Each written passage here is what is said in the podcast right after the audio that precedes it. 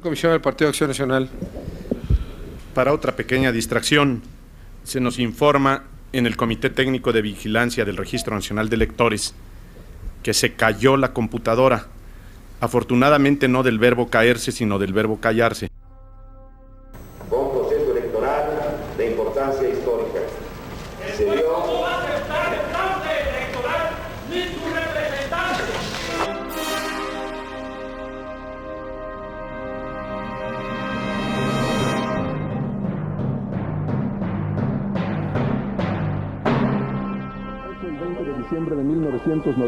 1994, los mexicanos sufrimos el trauma de una catástrofe económica inesperada y repentina.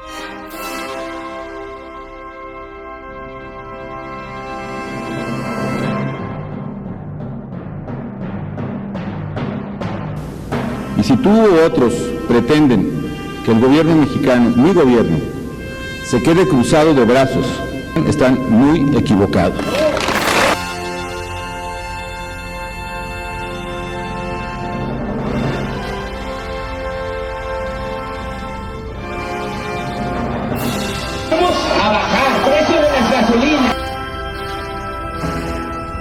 ¿No, va- no van a tumbar un árbol?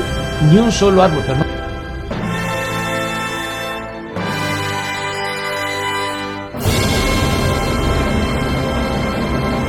El problema, Andrés Manuel, es que no entiendes el mundo. Bienvenidos a Política Nacional. Disculpe si nuestras netas se le estrellan en la jeta. Y por favor, sea serio. Jóvenes, muy buenas noches.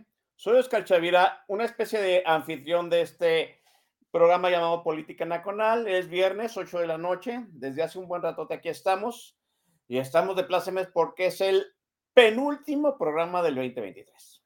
Uno más y nos vamos de vacaciones. Por fin, a marcar la línea de la tanga. alguna playa paradisíaca mexicana que no está no- do- dominada por el narco, ¿sí? ¿Hay opciones? Probablemente hay opciones, sí.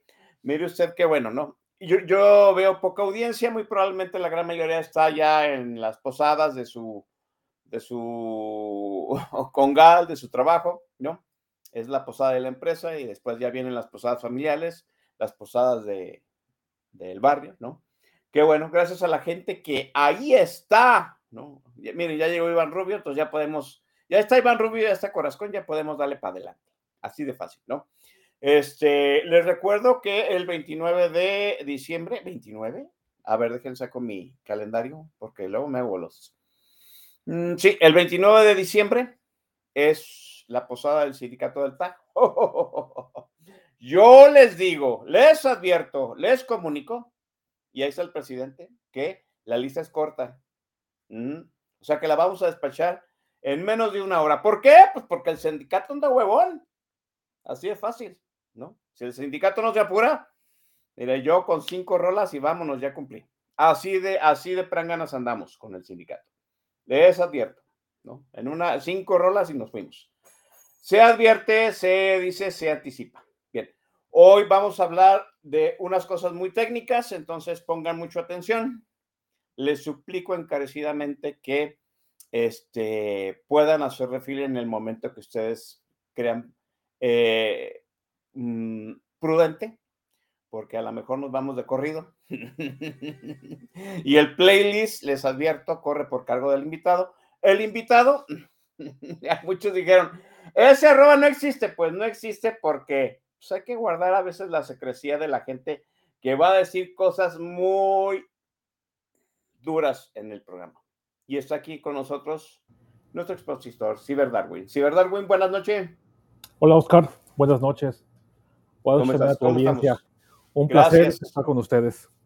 Gracias a ti por aceptar la invitación, sobre todo para venir a, ¿cómo? A darnos un poquito más de noción de qué está sucediendo con las encuestas, porque, miren, todavía estamos a poquito más de seis meses, no, poquito más de siete meses que se haga la verdadera encuesta, la encuesta que vale, aunque suene mucho a cliché, que es la elección de junio del 2024, pero ya hay encuestas, puta, ¿no? A- Hay encuestadoras que ya tienen canales de Telegram y te mandan encuestas todos los días. ¡Ay, güey! ¿no? Uno pensaría pues, que las encuestas en realidad nada más hacen encuestas cuando les pagan, pero no, hay encuestadoras que pues, llevan un tracking poll que es una, una, encuesta, este, una tendencia de cómo van eh, moviéndose las votaciones. Y aquí Ciber Darwin, un experto en el tema, nos va a ilustrar, así con manzanitas,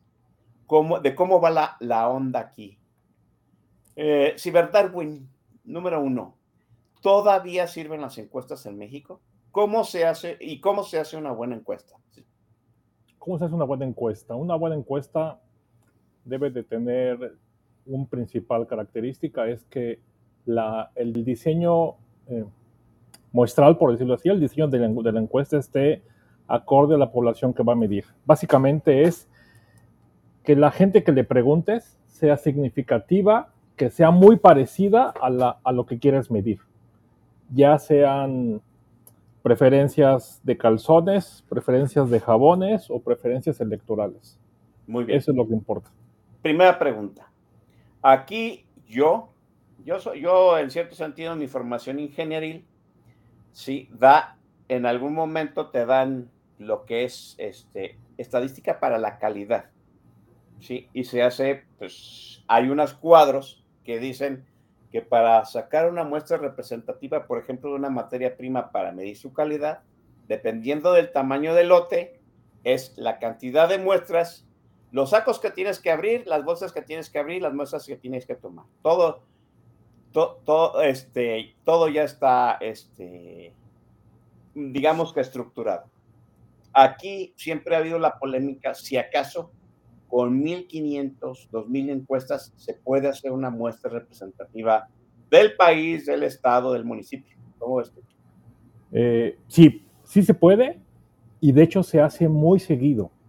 Y aquí me gustaría, este, pues básicamente hacerles una breve introducción del mundo de las encuestas, cómo, cómo iniciaron, cómo funcionaron, por qué son tan... Eh, tan llamativas, porque todo el mundo las llama como el gran, como la gran este, medida o herramienta para conocer algo, pues básicamente es justo por lo que comentas, Oscar, porque una encuesta de 1.500, 2.000 personas sirve para analizar y predecir el, comportamiento de millones de personas. Sí, porque, o sea, porque tú, tú debes de tener mejor, mejor el dato ¿cuántos son los potenciales electores de la, de la, de la elección presidencial del 2024? Son 97 millones de personas. o sea, 97 millones de personas. Y para sacar una encuesta nacional de 97 millones de personas, las encuestadoras dicen que con 1.500, 2.000 personas basta. ¿Estadísticamente basta? Sí, si se hace bien, basta. ¿Cómo se haría bien? ¿Cómo se haría bien? Eh, no seas malo, me gustaría ir, ir un poquito para atrás. A ver. Este, ajá, un poquito para atrás. Eh, y, es un poco de, la historia de las encuestas. La, este, este dato de que con 1500 funciona o no, porque yo lo he escuchado mucho en, mis cercanos, pues básicamente es de la elección de Estados Unidos de 1936. Hace 90 años, un tipo eh, llamado Gallup eh, hizo una encuesta con una muestra de 5.000 personas y predijo eficientemente que Franklin Delano Roosevelt iba a ganar las elecciones para la presidencia de los Estados Unidos. En ese entonces Estados Unidos tenía 128 millones de, habitantes. Y, oh. y, del otro lado estaba la revista Dalles con una encuesta, con, con una muestra de 2 millones de personas. La encuesta que se equivocó fue la encuesta con la muestra 200 veces más grande. Ok. O sea, aquí un poco lo que quiero, lo que quiero comentar es, eh, sí importa el tamaño de la muestra. Hay, hay, no quiero aburrirlos con estos temas. Eh, eh, hay técnicas estadísticas para medir el tamaño de la muestra, pero lo que importa más que el tamaño de la muestra es que, que la muestra esté bien diseñada que sea acorde a la población que se está midiendo. Si no es acorde a la población que se está midiendo, no importa el tamaño de, la muestra que hagas, lo vas a hacer mal. Pero también del otro, pero también del otro lado está, eh, pues, pues que es que con una encuesta de 1.500, 2.000 personas, también es muy fácil manipularla. Sí, correcto. Ahora, una pregunta. Dices tú, pones tú el ejemplo de Gallup que con una muestra de 5.000 personas predijo el, este, el triunfo de Roosevelt. Aquí en México, las encuestadoras tienen determinado la cantidad de encuestados y el, lugar donde se tienen que encuestar como para sacar una muestra representativa. Eh, sí, sí, hay, en, bueno, un poco, un, poco para seguir con la, con la narrativa, para no, para no hablar de numeritos ni de fórmulas, sino hablar de lo que ha pasado. Gallup predice la elección de Estados Unidos en, el 36 y luego además predice eh, la pérdida de Churchill en, Inglaterra y también predice la elección francesa. Entonces Gallup se vuelve muy famoso, exageradamente famoso, la mejor empresa de investigación de mercados y electoral del mundo. Gallup era matemático. Gallup era un sociólogo con, con estudios de matemáticas. Muy bien. Y él lo que hace, principalmente es esto que, esto que tú comentas, es que él encuentra la definición de la muestra demográfica representativa. Correcto. Y luego hay un personaje que ocupa estas encuestas, pero las ocupa para incorporarlas a sus, a sus discursos, para enamorar a la población. Ese es un tal John F. Kennedy. John F. Kennedy, su gran secreto es que él incorporó a, a sus discursos, esos grandes discursos que vemos memes y comentarios, es que él incorporaba temas que le interesaba a su población. Entonces, si un día, él fue el primero que si un día iba a dar un discurso a California, hablaba de un tema en particular que le interesaba a la gente de California, pero si iba a Nueva York, hablaba de un tema de, de, Nueva York. O sea, yo, F. Kennedy, lo que hizo fue anticipar lo que la encuesta quería que, que se escuchara. Él ocupó encuestas para saber lo que la gente quería escuchar, para que se enamoraran de él. Y luego pasa lo que pasa mucho con este tipo de técnicas, porque al final lo que este tipo de técnicas lo que busca es intentar predecir el comportamiento humano, ya, sea, ya sea para votar o ya sea para decidir una compra. Después lo que, lo, que viene es que se empieza a equivocar Gallup. Y quien, quien, era el encargado de hacer las encuestas o el principal interesado en tener buenas encuestas era la televisión en Estados Unidos, principalmente la CBS y porque, eh, eh, ellos, ellos medían el rating, era la única forma de saber qué era lo que quería, el, que quería el público, ¿no? Y porque además, si tú tenías los resultados al momento, la gente no se iba a cambiar a, NBC o ABC. Entonces, si, tú tenías, si tú tenías los datos al momento, se quedaban contigo. Y por eso la CBS contrata a un joven prometedor, eh, a un tal Warren Mitofsky. Warren Mitofsky lo que hace es que inventa las encuestas telefónicas aleatorias, y inventa la metodología y también inventa algo que se llama las encuestas de salida, porque las encuestas de salida lo que querían era que en el noticiero de la noche pudiera la televisora dar el anuncio de quién ganó y que la gente no se tuviera que esperar hasta el día siguiente a comprar su, periódico. Sí, eh, eh, eso en determinado momento, si tú si tú predices quién ganó el mismo día, en cierto sentido te da prestigio, ¿no? Te da prestigio. Y un, grado, y un grado de confianza en lo que dices, ¿no? Exactamente, exactamente, exactamente. Entonces, esta, esta parte dinámica de la población y la sociedad se va transformando y Mitowski también tiene un muy buen, este, un muy buen eh, prestigio y empieza a crecer y a crecer hasta que en algún momento cae. Y, eso, y ese momento que cae es cuando no pueden predecir la victoria de, ay, se me fue el nombre, de este candidato de California, eh, de Ronald Reagan. Ah. Cuando, cuando no encuentran, cuando no pueden predecir la elección de Ronald Reagan, pues ya cae en, en este tema de, desconfianza. De hecho, Gallup era la, era la principal encuestadora en México. En México se hacen encuestas desde hace mucho tiempo, pero como no había una democracia como tal, Ahora lo, que sea, las encuestas como tal son a partir de los 70 para acá. Ah, eso, eso es interesante. O sea, se hacían encuestas presidenciales en, Sí. en el régimen de la presidencia imperial. Así es, sí, sí.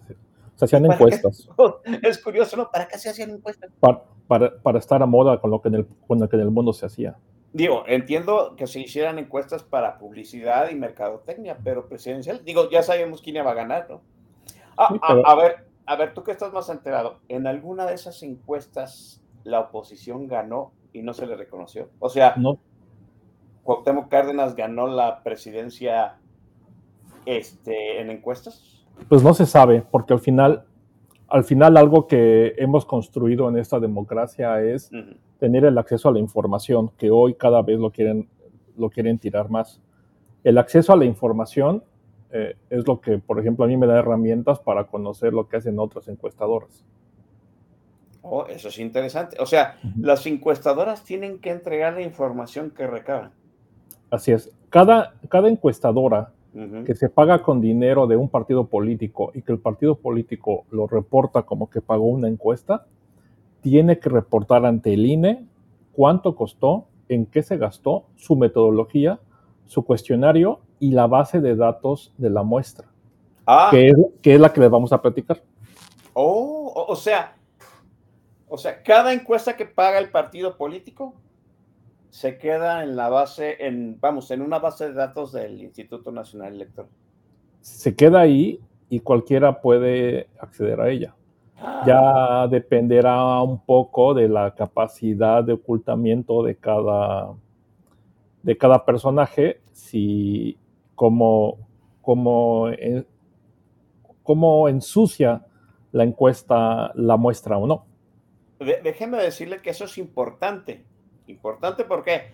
Porque a, a partir de que ahorita hablemos con Ciberdarwin de cómo se escucharían las encuestas, va a haber ejemplos de cómo se han manipulado las informaciones, las poblaciones, los sesgos de la encuesta, de encuestadoras oficiales, ¿no?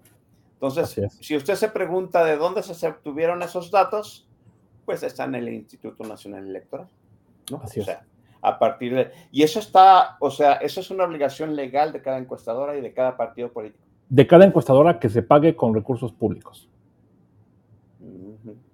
Ahora, pregunta, ¿el Instituto Nacional Electoral no puede, en cierto sentido, este, penalizar alguna encuesta manipulada? ¿No, no tiene esa capacidad? No, no de- debería de, para hacerlo, eh, debería tener un comité técnico estadístico para hacerlo. Eh, ese comité es en, el, en, en este INE entiendo que ya lo, ya lo quitaron. Lo desaparecieron. Sí. Eh, el Instituto Nacional Electoral eh, organiza una encuesta de salida cada elección presidencial, si mal no tengo entendido. ¿Correcto? ha, resulta- ha resultado muy exacta, no sé en cuántos, cuáles sexenios. ¿Puedes comentar de eso? Sí, y, y es un poco con lo que quiero. Vamos, las encuestas como vimos van avanzando en, fama. Gallup, Mitowski, van, van pasando de mano a mano. En México, ¿qué, pasó? ¿qué pasa? La primera elección, digamos, competida y con un cambio de poder es en el, es en el 2000. Y el 2000, ustedes recordarán que la primera encuestadora que predice el resultado fue Demotecnia, empresa de María de las Heras, y con lo cual se gana una reputación enorme. Ella fue Ajá. la única que predijo el triunfo de Fox. Ella ¿O fue la primera, fue la primera que predijo el, el- el triunfo de Fox. Se le- yo recuerdo se le fue el público comentócrata encima, decía que no sabía, de hecho algunos decían que no sabía porque era mujer. Y, y o al sea, de, final, de- de- de las vacas sagradas de la comentocracia mexicana de hoy, le, le dijeron ser María de las Heras en el 2000. sí, así es. En el 2000 le decían que, le decían que no sabía, que no sabía que eso era un negocio de mucho tiempo. Nombres. Ah, no, no recuerdo el nombre exacto de, pero, pero básicamente eran, eran GAI, eran las empresas que en ese entonces estaban eran GAI, GA IPSA, eh, Ipsos y Gallup. Gallup era la principal encuestadora en el mundo en ese entonces. que eran manejadas por hombres y dijeron, pues tú no sabes nada de la vida. Así es, así es. Y, y un dato importante que tú comentaste, Oscar. Eh, el INE, desde que está precedido por, eh, por, por, por- por un ciudadano, Por hace el Consejo encuestas de- Ciudadano, sí. hacen, eh, por José Wonderberg, a partir de José Wonderberg, hace unas encuestas de salida. Desde el 97 a la fecha no se ha equivocado en una sola. Ese, ese es el valor de las encuestas bien hechas. Y por eso es bien importante tener memoria colectiva y saber. Y lo que pasó después con Demotecnia es que Demotecnia se vuelve muy famosa y luego viene la etapa de, Peña, perdón, de, Calderón con Lablo, que todo el mundo hablaba de 8 puntos arriba, 20 puntos arriba, hablo. Y la primera empresa que da un dato que dice, no, no, no es así, hay una tendencia clara, es Consulta Mitowski. Consulta Mitowski le dijo el triunfo de Calderón. Bueno, el ascendente de Calderón. Sí, fue la primera que dijo, no, aquí está pasando algo. Y por eso y por eso ustedes recordarán, cualquier empresa que, cualquier empresa, negocio, personaje público que haya hablado mal de Tlatuani, se gana la aniversación de por vida. Hoy consulta Mitowski, nadie, muchos, digo, le dicen Mintowski, ¿no? Consulta Mitowski, le dicen mil cosas, pero al final, eh, un, poco lo que quiero decirte es que si se hacen las encuestas bien, sí predicen, sin importar si sean 100, 200, 1000, 2000, son un, son, un número adecuado para, para predecir lo que va, cómo se va a comportar la, población. A ver, para tener un número de referencia, la encuesta de salida del Instituto Nacional Electoral, ¿cuántos distritos son? ¿Cuántas encuestas se hacen? Ok, la encuesta de salida eh, que es una encuesta diferente, pero es una encuesta que hace, eh, son 30 mil, pero lo hacen, hacen 10 en cada, en cada distrito. Y luego, eh, perdón, hacen 100 en cada distrito y ahora estamos hablando de que hay 300 distritos en el país. Entonces de ahí salen los 30 mil encuestas. O sea, o sea, ¿tienen 300 encuestadores? No. Ah, bueno, no, ah, tienen más, de hecho, porque hay más de un encuestador en, un distrito. Oh, qué interesante. ¿Los partidos políticos también hacen sus encuestas de salidas propias? Todos hacen encuestas de salidas propias. O sea, los partidos políticos saben el mismo día que pasaron a chingar a su madre. Saben, se levanta, cuando hay una elección eh, en el día D, se levanta una encuesta a las 12 del día, a las 2 de la tarde y a las 6 de la tarde. No solamente saben ese 12, día. 2 y 6. Sí, básicamente se levantan para saber cómo, el clásico cómo vamos, eh, para, para, entender cómo se comporta la población. ¿Cómo vamos y luego cómo quedamos? Y luego cómo quedamos. Y, Oscar, eh, algo que es, que es interesante es, si bien sí, es, sí se puede predecir algo con mil o con dos mil, también se puede manipular muy fácil cuando quieres. Sí, claro. Se sesga la población, se sesgan los números y se da la información que quiera. Mire, ahorita vamos a ver cómo se sesga el, el resultado. Nada más quiero que quede bien entendido que sí hay una forma matemática, científica, estadística, de que la encuesta salga bien. Eso, ese dato que tú das que desde el 97 en la encuesta de salida del Instituto Nacional Electoral nunca ha fallado, siempre ha sido certera, es, pues, es todo un dato que desnuda pues el hecho de que muchos este, políticos salgan a levantarse la mano cuando no es así. Así es, así es, es correcto. El dato de Calderón, la encuesta de salida que decía, si recuerdas, si tienes el dato por ahí. Ah, eh, bueno, ahí pasó algo interesante, que la decisión cuando es la encuesta de salida de Calderón, se decide y sale a las 11 de la noche el presidente del INE y dice, los números están muy cerrados y prefiero no decir quién es el ganador. Ah, el tibio de Carlos Ugalde, sí recuerdo. Exactamente. Y, pero, y, después a, los días se enseña, porque además los, la, la metodología, el levantamiento y los resultados se firman por un comité de cinco académicos de las cinco principales eh, universidades del país y lo firman y está ahí su firma Y lo pueden checar ustedes quiénes son. Y son básicamente los mismos que han firmado las últimas cuatro o cinco elecciones presidenciales. ¿eh? Eh, la, la, misma que, sí, la, la, misma que firmó, el mismo con, eh, consejo de sabios, casi todos doctores en estadística o en matemáticas, que firmaron que Calderón iba a ganar, que Peña iba a ganar y que Andrés Manuel iba a ganar, son los mismos. Y, o sea que ese dato está en el archivo del Instituto Nacional. Está en el archivo, eh, está en el archivo de línea, así es. ¿Y qué decía? Pues básicamente que Calderón iba a ganar por más de 0.5%. O sea, exacta. Porque ganó por .56, algo así, ¿no? .54, algo así. Sí, una encuesta, lo, lo, que se entiende es que una encuesta, como, como les decía, este, esas herramientas lo que intentan es predecir el comportamiento de las personas. Y el comportamiento de las personas, eh, lo que han encontrado los sociólogos, que es, que es diferente lo que te dicen antes de hacer las cosas que después de hacerlas. Ah, eso es muy interesante. ¿Cómo es eso?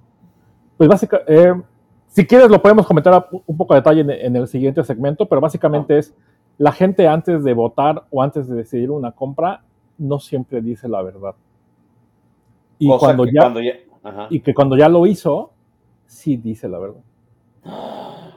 O, sea, por eso las encuestas de salida son más valiosas. Exactamente.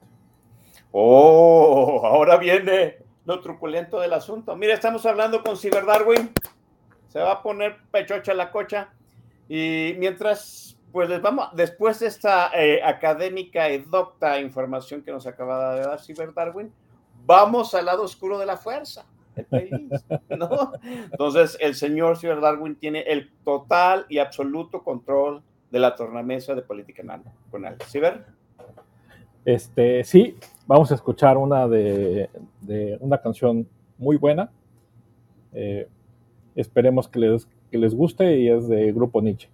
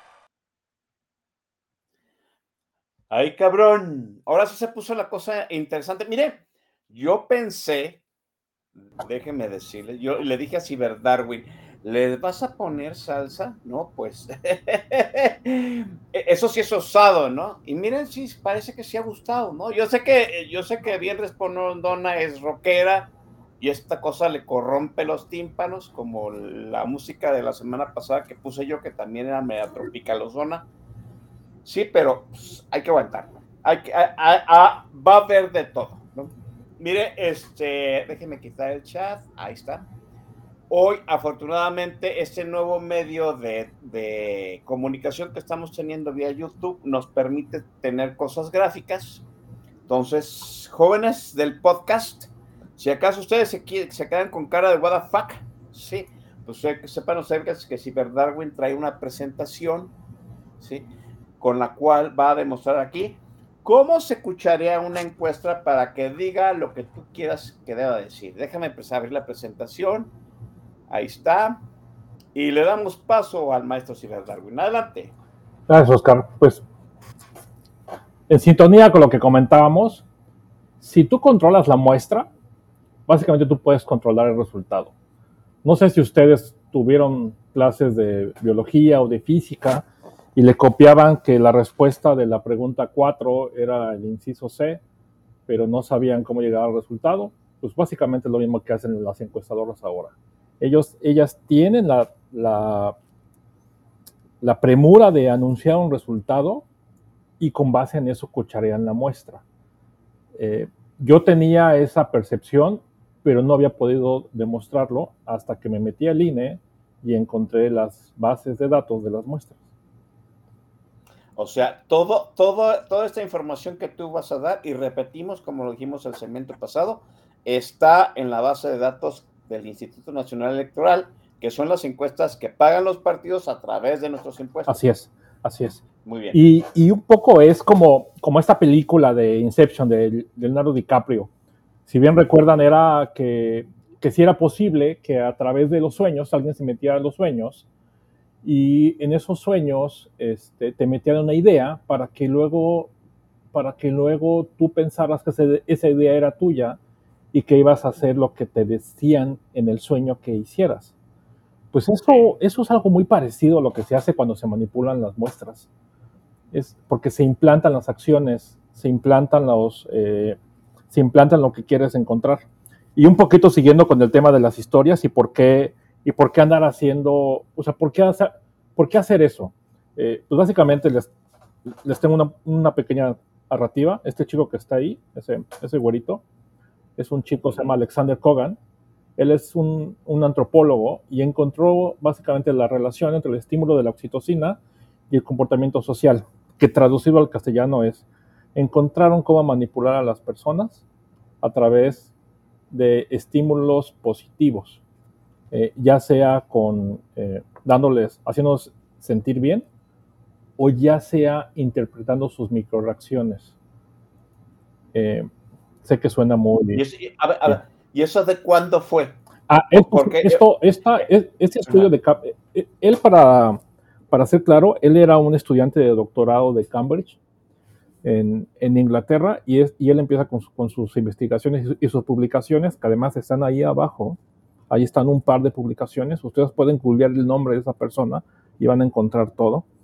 En el, 2000, en el 2012 es cuando él empieza a publicar sus resultados y donde, y donde encuentra los perfiles psicológicos de las personas. Es decir, vamos avanzando. Antes vimos que John F. Kennedy, a través de, de los temas que querían tocar las personas, manipuló a la audiencia para que escucharan lo que eh, lo que él les quería decir. Y ahora los temas, vamos a las micro reacciones, es decir, que tú le mandes un mensaje a las personas y esas personas ya no las vas a segmentar por color o por estado, sino que las vas a segmentar por su personalidad. Y el tema es cómo, cómo estos estudios se hacen con, una, con un universo de 200 personas, 300 personas. Pero los estudios que hizo este amigo los hace con 80 millones de personas. En, Facebook. En Facebook. podemos regresar a la filmina anterior. Sí. Déjenme.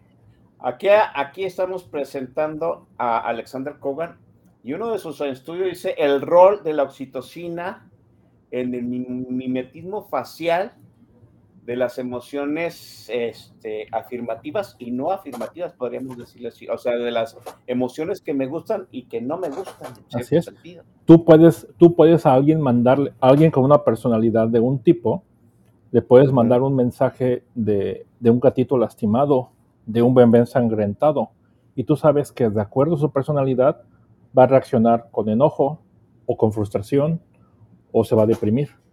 Y es, Aquí es lo. Ajá, perdón. y eso, y eso es lo importante.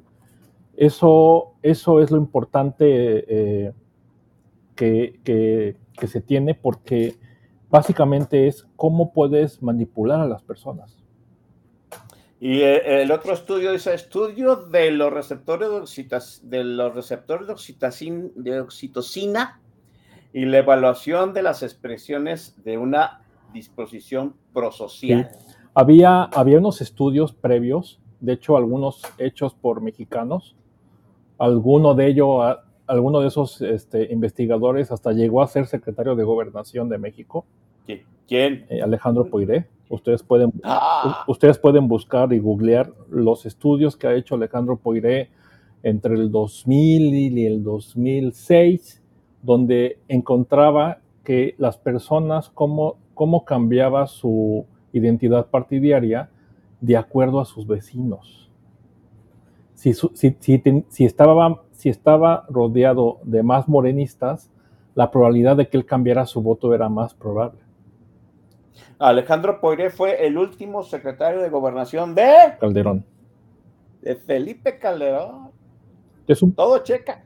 un- Todo un checa. poco, ajá, un poco ese, ese tema y, y mi punto de partida es, eh, hay muchos recursos intentando manipular a la audiencia. Hay mucha gente y mucho dinero intentando manipular o por lo menos tratar de predecir cómo se va a comportar las masas.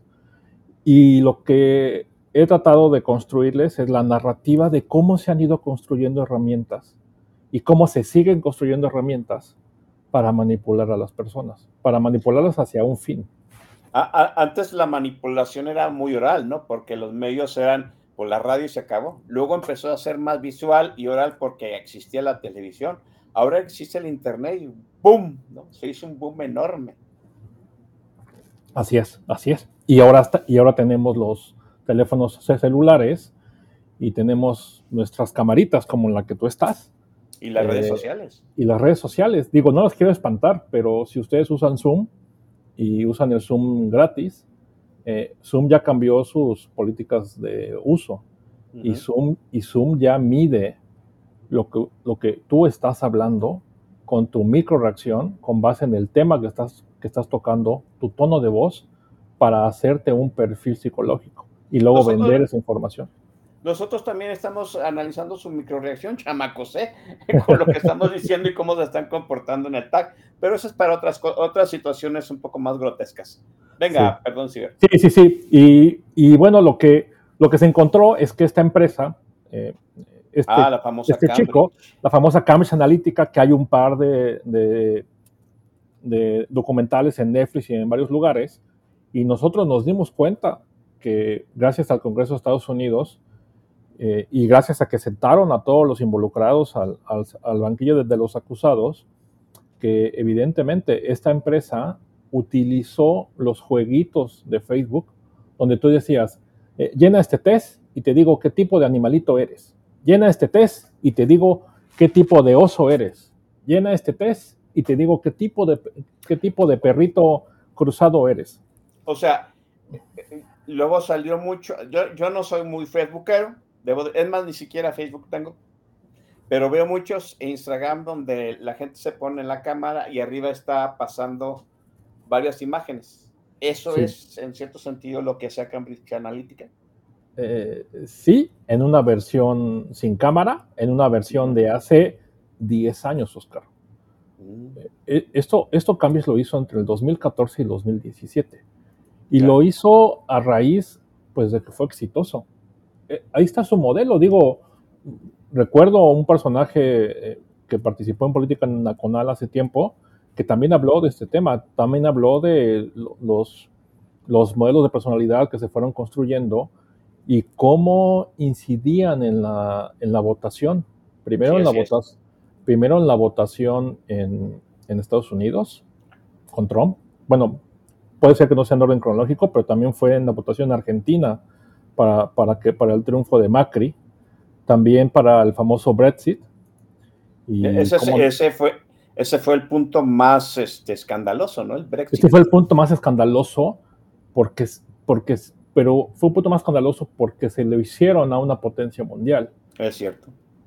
Y después lo que se encuentra es que, em, pues atrás de todo este estudio de Cambridge Analytica había un famoso gobierno, básicamente estaba el gobierno ruso. El gobierno eh, ruso, sé que suena mucho a conspiración y sé también, en, su momento muchos lo dijimos en la elección del, del 18, hay injerencia del gobierno ruso en la campaña de Andrés Manuel. Andrés Manuel en su discurso de, aceptación del, mandato dice las benditas redes sociales. Y saca un tuit, ahí está la fecha, 18 de enero del 2018, donde se burla de todos los artículos que salían de la injerencia, dice, mira, estoy esperando a que llegue el, submarino ruso, estoy aquí en el puerto de Veracruz esperando oh, a que llegue el submarino ruso. Y ahora soy Menlovich pues años después, el Congreso americano encontró, cuando sentaron a todos, que Cambridge Analytica compartió datos con Rusia. Y no solamente eso, sino que los creadores aceptaron que fueron financiados por el gobierno ruso. Fíjense, para tener más datos de ese punto, hay un documental en Netflix, se llama Nada es privado, acerca de Cambridge Analytica y toda la investigación que se hizo obviamente a partir del escandalazo del Brexit, ¿no? que, tiene ahorita entrampados a los británicos todavía. Así es, así es. Y, lo que al final esto nos trae es a que los datos se manipulan. Las, las encuestas, las, encuestas se manipulan. Y vamos para allá, vamos ya, ya, este, dejémonos de historia y vayamos a analizar las muestras de esta elección. Estas son las empresas, el listado ahí que está con rojo y les puedo compartir vía Oscar el enlace para que ustedes vean y analicen todas las empresas que tienen un, gasto de un partido y donde publican su, su base de datos. Algunos ah, déjame mencionar rápidamente, está Demotecnia, Encol, GISA, Massive Color, Multipol, Poligramas, T-Research, Buen Día y Márquez, eh, Felipe López Ortega, Oscar Roberto Martínez Tames, entre, entre algunas otras, ¿no? Así es, así es. Y lo que vamos a hacer es, a manera de, para no aburrirlos, y sobre todo porque son las encuestas que tienen los números más disparados, y también, ¿por qué no? Porque son las encuestas que el, el poder difunde. Tiene un par de semanas difundiéndolas, difundiéndolas, difundiéndolas y pues cuando algo está así es porque hay algo de fondo, ¿no? Entonces analicemos a de, a de, las Heras con Demotecnia y a Encol. Encol que las dos, por si no lo recuerdan, las dos fueron encuestas que participaron en la, en la elección de, de, de Claudio Sheinbaum como candidata presidencial por Morena y una de las cuales también Marcelo se quejó, ¿no? Sí, eh, déjeme decirle, de las Heras, por si usted no lo sabe, en las últimas semanas dice que el 100% de los mexicanos va a votar por eh, este, Claudia Sheinbaum y el otro 50% aún no decide su voto. a ese grado está María A ese grado, a ese grado llegamos. Y, y, fueron construyendo ¿no? toda esa narrativa de que el presidente era súper popular y bueno, de la Cera dice que el presidente tiene una aprobación del 78%. 78% y en Col dice que tiene una aprobación del 62% cuando hay otras encuestas que ya te hablan de una aprobación similar o inferior a la que tenía eh, Fox o hasta Calderón. Y también te dicen que, eh, como tú bien comentas, Oscar, que Claudia tiene una preferencia del 68% y que tiene, y, y en Col dice que tiene una preferencia del 53%. Miren, para la gente que está en el podcast, les vuelvo a recomendarles encarecidamente que después de escucharlo en el audio, pues le echen una mirada aquí al, al canal de YouTube, porque Ciberdarwin está mostrando pues las encuestas de las áreas en call en los sitios donde se publicaron. O sea, no, es algo que él haya armado aquí en la presentación. Se está mostrando una gráfica de el país y el otro, no, no, no, el otro, es, en call, la parte de la derecha es en call. Ajá, en el país, ajá. ajá. Y, del, y del lado de la izquierda es de las eras. Y un poco también, para que vean, es en call y para que vean también a quién escuchan y qué leen. En call siempre anuncia sus encuestas junto con W Radio y El País. Ok. ¿Y de las eras? Esa es la. Y de las eras la publica. Las, las, presenta el presidente y todo. Y vayamos a las famosas notas técnicas. Muy bien. De las eras dice: Yo levanté 1400 entrevistas. En Call dice: Yo levanté 1200 entrevistas. Y este es el extracto. Bueno, es justamente, es exactamente como publican su nota técnica y te dicen: tiene un 95% de confianza y un error estadístico del 2.7% eh, para de las eras y 2.83 para Encol. ¿Qué significa estos datos? ¿Esos datos significan que no se van a equivocar nunca? No. Lo que significa es que 5 de cada 100 de cada 100 ejercicios idénticos que se hagan van a salir con los mismos resultados.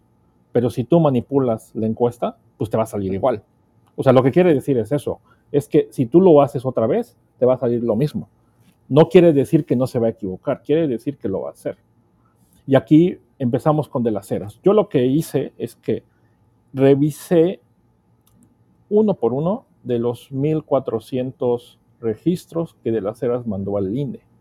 Y ahí lo que traté es que para que sea demográficamente representativa, debe ser similar a la población que está midiendo. ¿Qué población está midiendo México? Déjeme decir, esto es muy importante lo que está haciendo Ciberdarwin.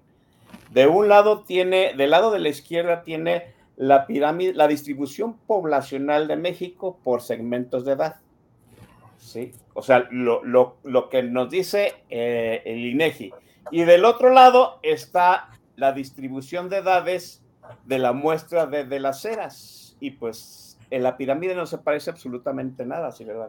No se parece nada y, además como muchos lo, eh, lo, lo intuíamos, es que está entrevistando a los beneficiarios del presidente, está entrevistando a los viejitos y principalmente está entrevistando a hombres mayores de 65 años, que sabemos que tienen una alta probabilidad de que voten y apoyen a Andrés Manuel. Es el por, así llamarlo, el voto duro. Fíjate, aquí casi podría decir que la pirámide de distribución de edades de la Real del INEGI en la de las eras está invertida. O sea, quiere decir que entrevistó, entrevistó más gente de mayor edad y menos, y menos jóvenes. Así es. También se puede decir que es, al ser una encuesta eh, de vivienda presencial, y, por, el horario en el que se levantan, también puede ser que está entrevistando a la gente que está en la casa en ese entonces, ¿no? Pues sí, pero vamos. Pero, eh, pero, entonces, no es, entonces no es representativa. Entonces lo que tendrías que hacer es levantar más encuestas para que te den los datos buenos. Exactamente. O sea, o, sea yo, yo, yo sí, yo soy el encuestador y quiero ser honesto, pues sé que mi distribución de edades de mi muestra no corresponde a la real, a la real que me da el INEGI. Entonces tengo que tener una corrección de encuestas para tener una, una pirámide de edades semejante, muy semejante a la del INEGI para que sea una muestra representativa. Así es.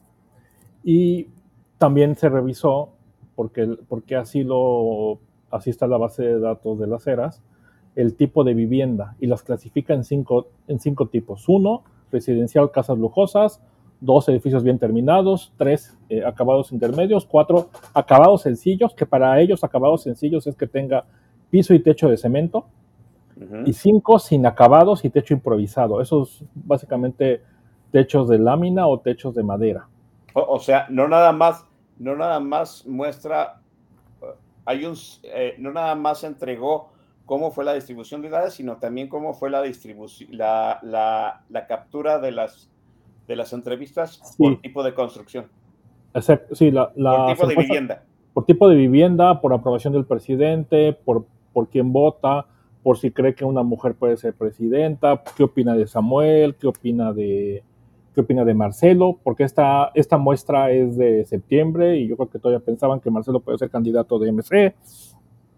Y básicamente lo que encontramos es esto, es que las viviendas, residencias lujosas, como les llama, de las 1.400 entrevistas, hizo 9.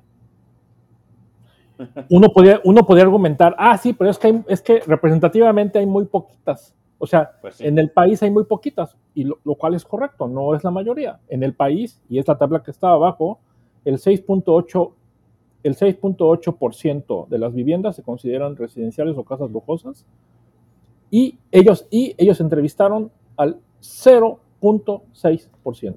De- déjeme explicarle para la gente que está escuchando el podcast. Ahora tenemos la distribución de, eh, de, de las encuestas de las ceras por el tipo de vivienda y el porcentaje de encuestados. Y abajo de ahí está la distribución de viviendas según el INEGI por porcentaje de población que vive en dichas viviendas. Y nuevamente la encuesta de las ceras pues, no se parece nada a la distribución real de viviendas en México. O sea, Así es. otra vez de las ceras no eh, tiene una muestra representativa.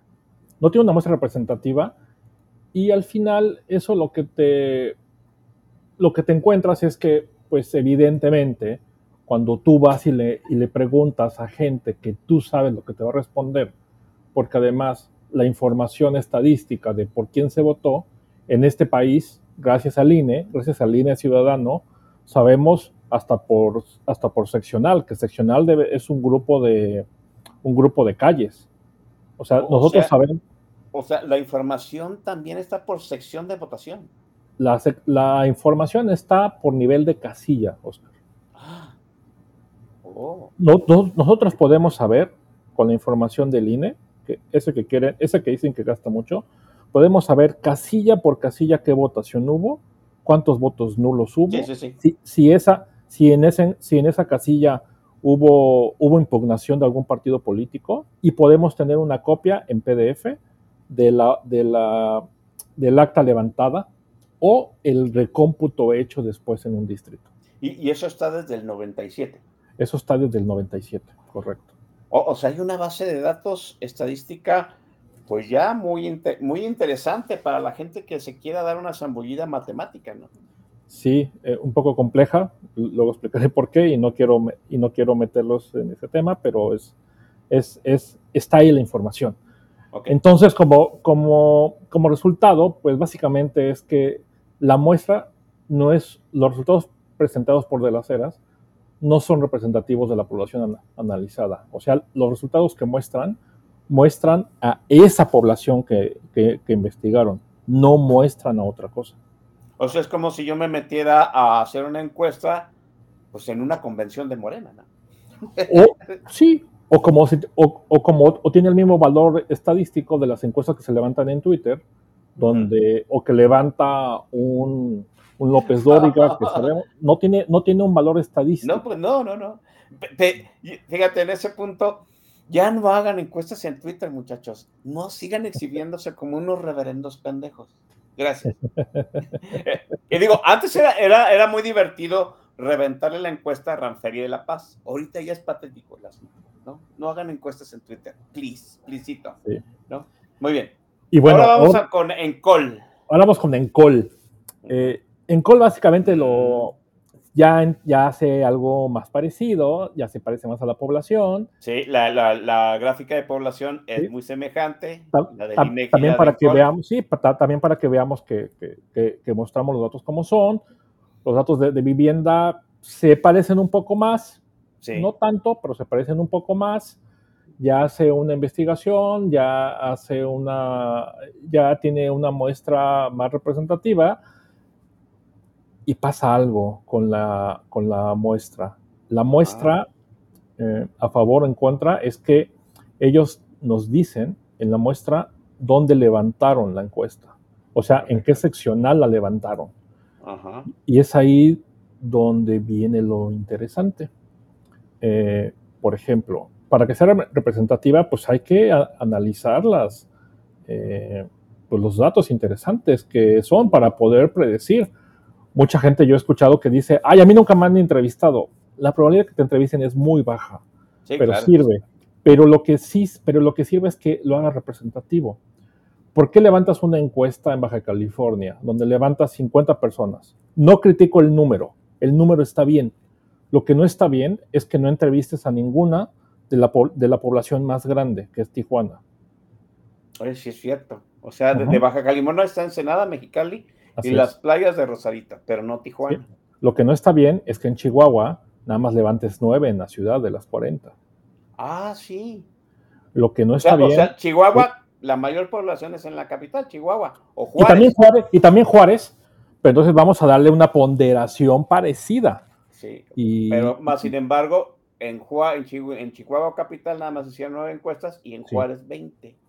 Sí, a la Ciudad de México igual podemos decir, pues todo el mundo sabemos que, que el área con más este, pobladores es Iztapalapa, y porque nada más levantaron 10 encuestas. Además, no nos dicen que Iztapalapa es la cuna del morenismo, ¿no? Pues nada más levantaron 10 y levantaron 30 en Gustavo Madero. Oh, sí. Y, a Jalisco, para todos los que nos escuchan de Jalisco. O sea, no levantaron ninguna en Guadalajara. ¿No les parece raro que no levantaron ninguna en Guadalajara? ¿Y levantaron 30 en Zapopan? 30, en Zapopan. 30 en Zapopan.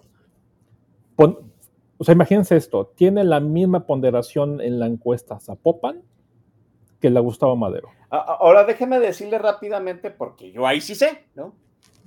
El, el alcalde del Salto, de Tonalá y de Zapotlanejo son maristas. Exactamente. o sea, o sea, o sea que le dan más encuestados a los municipios donde hay más pro morena, pues. Exacto. Yo supongo que es la misma tendencia en los demás estados. Es, la, ah, misma tendencia, pero es, pero es muy interesante y, yo soy un fanático y freak de los mapas. Este mapa de la izquierda, los dos mapas, el que está en rojo es la elección del 2018, mientras, más, mientras más rojo son más votos a Morena. En, los mapas, en los mapas verdes de abajo, mientras más verde son más votos que perdió Morena. Es, excepto, excepto los puestos en rojo abajo, esos son los, los, los distritos en los que Morena ganó votos. o sea, hay, una dilución de voto morenista del 2018 al 2021. Hay una dilución brutal de voto morenista y casualmente donde menos votos perdieron es donde se levantaron las encuestas. o sea, en Col hace también saca el resultado que quiere sacar, pero de una forma más sofisticada. Una forma un poquito más sofisticada, sí se va hasta la seccional, sí revisa un poco más, pero al final sigue haciendo trampita. O sea, al final lo que vamos es que, mira, aquí está el mapa de Baja California, eh, Tijuana, que es la ciudad en el extremo, eh, es una ciudad que, ganó Morena en, en gobernador y todo pero pues ha perdido votos y ahí no levantaron encuestas. Y la CDMX está todo la CDMX, la Ciudad de México está todo en X. Por eso muchos decimos que la Ciudad de México la va a perder Morena. Por eso la premura en mantener a la fiscal carnal ahí en su, en su posición. Sí, pues para, para la impunidad post. Este... Para la impunidad post. Porque en el Estado de México, donde aparentemente acaban de arrasar la elección, sí se fueron a puro municipio morenista. y si hicieron la mayor de las encuestas, 150. Dirá uno, pues es el estado con el mayor padrón. Pues sí, pero como tú dices, pues es el estado ahorita más pro morena porque acaba de pasar su elección, ¿no? Ustedes imaginan, y que si me escucha Don Vic, espero que no le dé un ataque, que en todas las encuestas de Querétaro no, no hubo una sola que se levantara ni en Querétaro ni en Corregidora pero sí en el Marqués y San Juan del Río. Sí, pero San Juan del Río, San Juan del Río es promorenista y el Marqués es una zona industrial con mucha vivienda popular. ¿Por qué no levantaron encuestas en Tabasco, en Villahermosa, si es la principal capital? ¿Por qué lo hicieron nada más en zonas rurales? Cierto. Igual en Veracruz no está Jalapa. Igual en Veracruz, igual en Veracruz no está Jalapa. Y sí el puerto. Y, y además ustedes pueden ver en el, en el, punto de, arriba son los votos que les da Morena. O sea, se fueron además de que lo hicieron en Veracruz, lo hicieron en seccionales por Morena. O, sea, podremos decir en cierto sentido que de las ceras no tiene, no tiene vergüenza, es una cínica. Y los de cínica, son, los todavía son un poquito más, tienen vergüenza y dicen, vamos a cubrirlo más estadísticamente. Sí, y yo lo que creo es que si esto se hace muy viral, en las siguientes muestras que manden, las van a mandar muy, muy, muy, muy truqueadas como otras encuestadoras hacen. Porque eso, eso también hay que decirlo. Esto yo lo puedo hacer porque tengo la base de datos que, que, que Encol publica. Pero hay otras empresas que publican una base de datos pues, que no sirve de nada. Por ejemplo, eh, Massive Caller. Massive Caller nada más publica la hora en la que se levantó la encuesta y el resultado y ya. O sea, a ti la, de las, las, encuestas de Massive Caller no te dicen nada. Solamente me dicen, por ejemplo, que, que en la Ciudad de México las 1.200 encuestas las levantan en dos horas y que en, lugares como Jalisco o Yucatán las levantan en todo un día. ok. O sea, no tengo más, más allá, más, análisis más allá de eso, no, no, puedo, no puedo hacer. Y, eso da margen a pues que se pueda truquear mejor, más si no tiene pues la metodología con la que se levantan las encuestas. Exacto, sí, porque al final, y, y digo, tampoco las encuestadoras pueden o deben publicar al final sus, sus, trucos de magia que, o, sus metodologías que han ganado, pero, pero sí para fines de, transparencia y sobre todo porque se pagan con recursos públicos, deben de publicarlos. Aquí estamos viendo dos imágenes de la aquí vemos, dos, aquí vemos dos mapitas. El mapita que está abajo a la izquierda es la votación por Morena. Digo, en el 2018, que todo el mundo sabemos que el país se pintó de Morena, principalmente en, el sur, en, el área de Sinaloa, Baja California. En el mapa de la derecha arriba, mientras más verde esté el polígono, más votos perdió Morena. Entonces nosotros podemos ver una, inferencia donde, donde más votos ganó Morena en el 18, más votos perdió en el 21, exceptuando los distritos en rojo. Y esos a mí me, yo en algún momento pensé que era un error mío, pero no, casualmente son distritos donde el voto nulo es muy alto, donde la votación de Morena es altísima y donde pues básicamente son zonas rurales, Chiapas, las partes de Tamaulipas más rurales y, donde operan pues San Luis Potosí y, Guanajuato, donde está el crimen organizado. Ah, el crimen organizado opera electoralmente. Sí, no, con estos datos no tengo forma de, decirlo, pero es obvio que, en el norte, con una idiosincrasia muy parecida, no votan por Morena, pero en Sinaloa sí. En Sinaloa y, en Sonora arrasa Morena. O, sea, eh, o sea, si yo en estos, en este mapa que tú estás poniendo pongo la la zona de influencia de los cárteles salen cosas así de que sí, te dicen salen cosas raras. Y cárteles organizados y desorganizados, no, no es casualidad la ponderación del Partido Verde Ecologista, ¿no? Es, es el partido que controla Chiapas. no, es, no es casualidad que sea un partido que le da muchos votos a Morena, muchos votos. vende caro tu, amor vende aventurera. Caro aventurera, así es.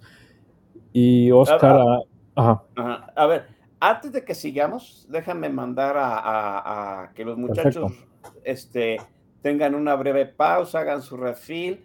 Déjame subir este, déjame poner en la consola el siguiente video. Mm, mm, mm, Mientras velo presentando.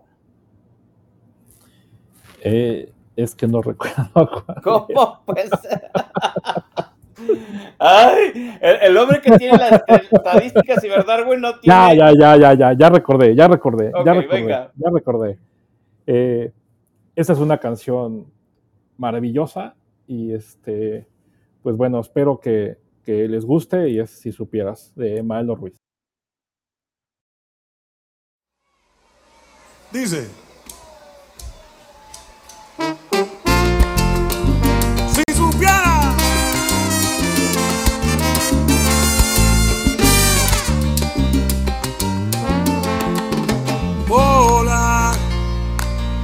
¿cómo estás? Te ves igual, te ves igual. Hola, qué linda estás. Te ves igual, te ves igual. Hace tiempo que yo no, no sé de ti. Te he buscado, te he llamado, loco por ti. Si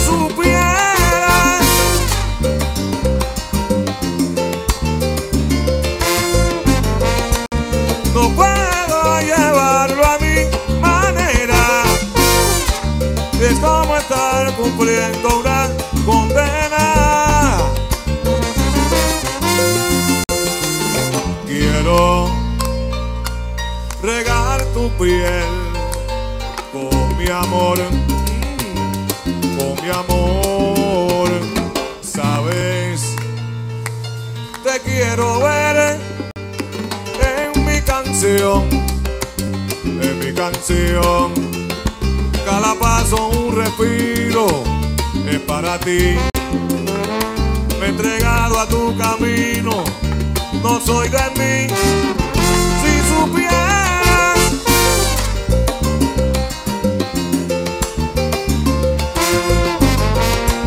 no puedo llevarlo a mi manera.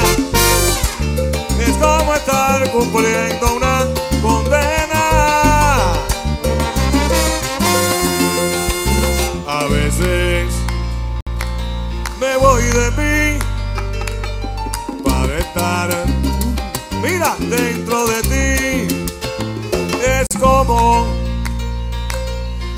volar a ti llegar mi vida, a ti llegar.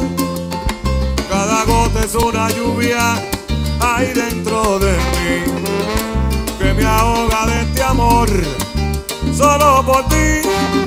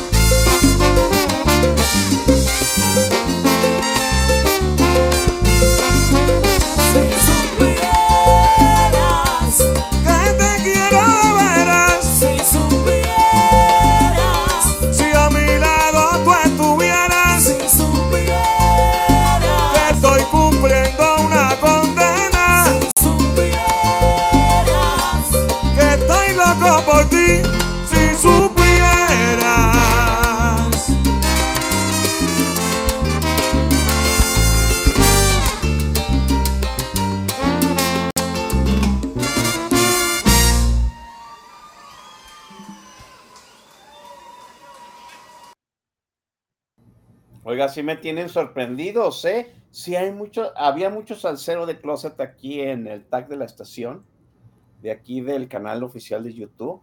Sí me sorprenden, muchachos. Digo, ¿será porque nunca hayamos puesto tanta salsa?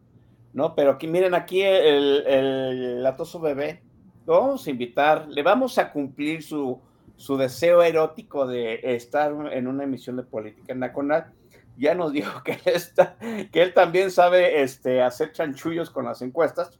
Lo vamos a invitar para el año que entra, definitivamente al, al chamaco.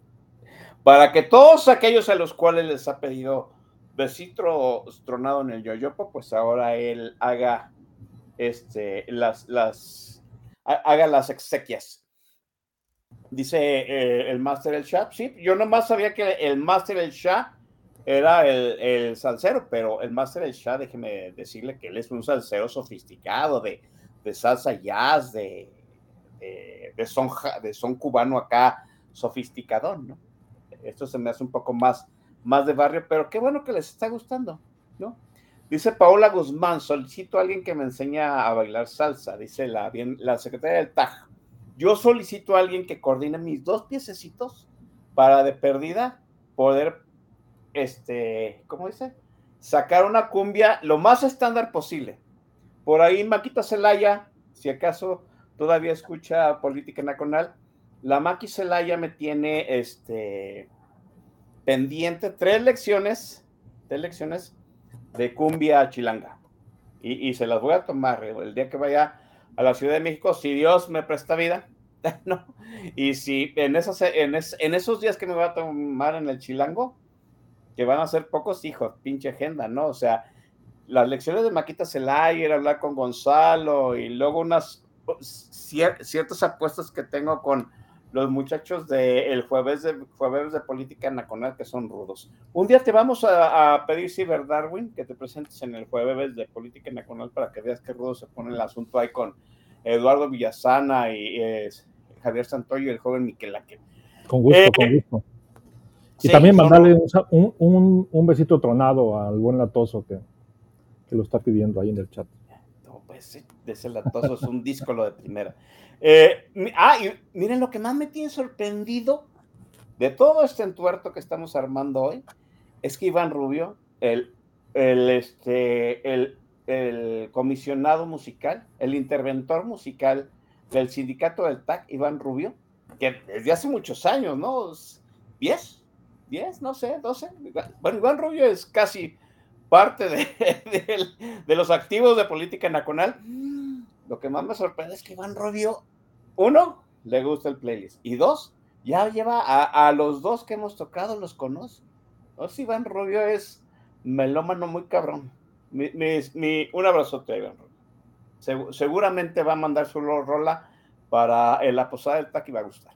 Muy bien, Ciber Darwin. Sin más, este, ¿qué más tenemos en tu presentación? A ver, déjame abrirla. Aquí está. Gracias, Oscar. Eh, un poco en, sintonía, ya, eh, ya les platicamos cómo, cómo se manipulan las encuestas vía las muestras. Muy bien. Pero también ahora queremos pues platicar que esas encuestas eh, pues, se, sirven todavía como una metodología. Después de 90 años, por eso quise poner la fecha. Eh, la sociedad moderna eh, de Occidente tiene 90 años midiendo expectativas electorales vía encuestas. Una sociedad no es, no es la misma sociedad de, 1936, ni de los 60, ni de los 70. Eh, aquí el buen amigo del financiero publicó una encuesta hace unos meses donde a raíz de los de los sesgos y en los resultados de las encuestas, él le pregunta a la gente si cuando le preguntan en las encuestas, opina lo que piensa. Y el 69% de la, de la población encuestada dice que no dice lo que piensa. E, eso es un, esto es todo un dato, ¿eh? Ese es todo un dato, ese es todo un dato brutal. hace poco aquí, un ejemplo rápido, perdón, en Jalisco, el mes pasado, ¿sí? Chema Martínez y Martínez, ¿sí? que, es, que quería ser candidato de Morena para lo que fuera, ¿sí? mandaba hacer encuestas telefónicas. Y yo no conozco a ningún tapatío, ¿sí? uno, que no le llegara una llamada. De mi familia a todos les llegó por lo menos una llamada. Dos, yo no, de, de toda mi familia, de los que supe que les llegó la llamada, ninguno contestó con la verdad. Eh, ahí el punto. Entonces, ¿para qué sirven las encuestas? ¿Cómo se hace una buena encuesta si nadie te quiere decir la verdad de lo que piensa? Vamos, a, vamos para allá. Eh, y nada más como comentario, Gea Isa, que es una encuesta que se puede decir que no es pro gobierno, ella en la encuesta que reporta y que informa al INE que levanta en septiembre de este año, Ajá. dice, del, del total de la población que intentaron contestar, el 20% ni le contestó. Encuestas personales, ¿eh? no, no, este, no encuestas telefónicas. O sea, Y- face to face. Face to face, el 20% dijeron no quiero contestar y se fueron. Y luego de, de los 2.000 que iniciaron la encuesta, el 50% se retiró o se negó a seguir contestando. O sea, 20, 70% de la encuesta quedó, no se hizo o quedó a la mitad, o, no se terminó. Exactamente, exactamente. Ay. Entonces esto va, este número sí tiene una concordancia. GEA ISA dice que el 60% no, no contesta y el financiero nos dice que el 69%. Entonces, ¿por qué seguimos ocupando técnicas del 36? ¿A poco nos seguimos moviendo en un vehículo del 36 como el de la izquierda? ¿Que no ya utilizamos este, Teslas y vamos a Marte y, y demás? No, porque, ¿A poco? bueno, yo, yo, yo diría como, como ingeniero, porque las matemáticas para hacer un Forte no han cambiado para hacer un Tesla, ¿verdad? Así es, así es, pasado 100 así es. años. Muchas veces nos quejamos y decimos, ay, el teléfono me escucha. No, el teléfono no, no te escucha. El teléfono, lo, bueno, sí te escucha. Pero lo que básicamente hace los teléfonos es analizan tus comportamientos, tus comportamientos, a qué horas te despiertas, a qué horas agarras el celular, a qué horas te conectas en tu computadora, qué ves, qué no ves, con quién te juntas, con quién te juntas. Muchas veces dicen, ay, es que estuvimos reunidos y platicamos sobre, sobre, sobre coches Ford. Pero yo no busqué nada y me llegó un anuncio de Ford. Tú no. No, Pero, tú, pero con, el que, con, el que te reuniste a las 5 de la tarde, lo- la compañía de celulares sabe que él buscó Ford después de que se reunió contigo y él asume que están buscando Ford y que a ti te va a interesar un, un mensaje de algo que él buscó después de ti. Y así hay miles de técnicas. Así hay miles de técnicas que se han hecho. y, y- y as- y asusta el asunto, ¿no? Le voy a decir rápidamente, ¿no? Eh, El Chavira colocó con sus manitas propias, debo decir que yo soy muy torpe con mis manitas y herramientas, ya puse por ahí un hilo que es muy frustrante. Bueno, mi último gran éxito, que es pírrico, yo lo sé, para gente que puede manejar, hacer tantas cosas, es colocar el soporte de una pantalla para que ya no necesite las patitas. Bueno, lo googleé, yo ya todo lo googleo, todo lo que quiero aprender lo veo yo vía YouTube. Y nada más cerré el, el YouTube de cómo se colocaba un soporte. Me sale el anuncio de Amazon de, mira, te pueden interesar todos estos soportes, pero no pasaron ni 10 minutos. Es sorprendente esa situación. Antes, hace 20 años, las principales empresas en el mundo que cotizaban en bolsa y que tenían una, una mayor valoración eran las petroleras, eh, Shell, este, las empresas de fierros. Y hoy, ¿quiénes son las empresas que más valen en bolsa? Es eh, Tesla, es Google, es IBM. Meta. O sea, hoy Meta, Meta que aquí se me olvidó poner su, su inteligencia artificial, si ustedes creen que las empresas pueden predecir esas cosas, ¿ustedes creen que no pueden predecir que si les mandan una encuesta van a hacer, a, hacer que suba su interés en política o baje? Y se puede medir.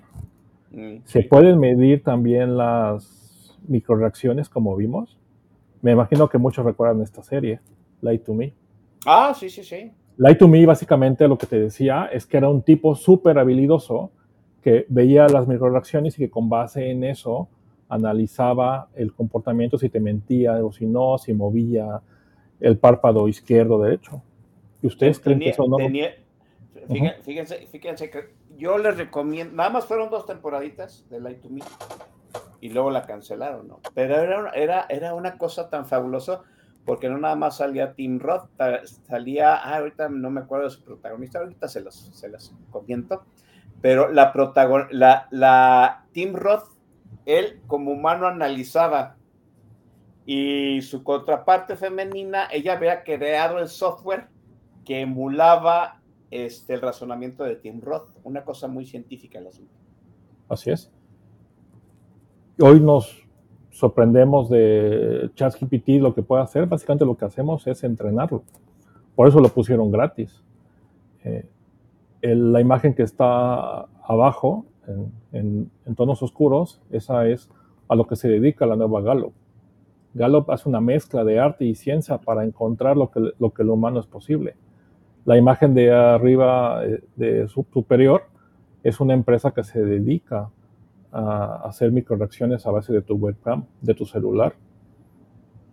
Cuando, cuando ustedes abren una cuenta para banco o, para hacer alguna certificación, pues lo que te hacen es que te piden que te saques una foto del lado de perfil y demás. Todo eso se está midiendo, todo eso lo está haciendo.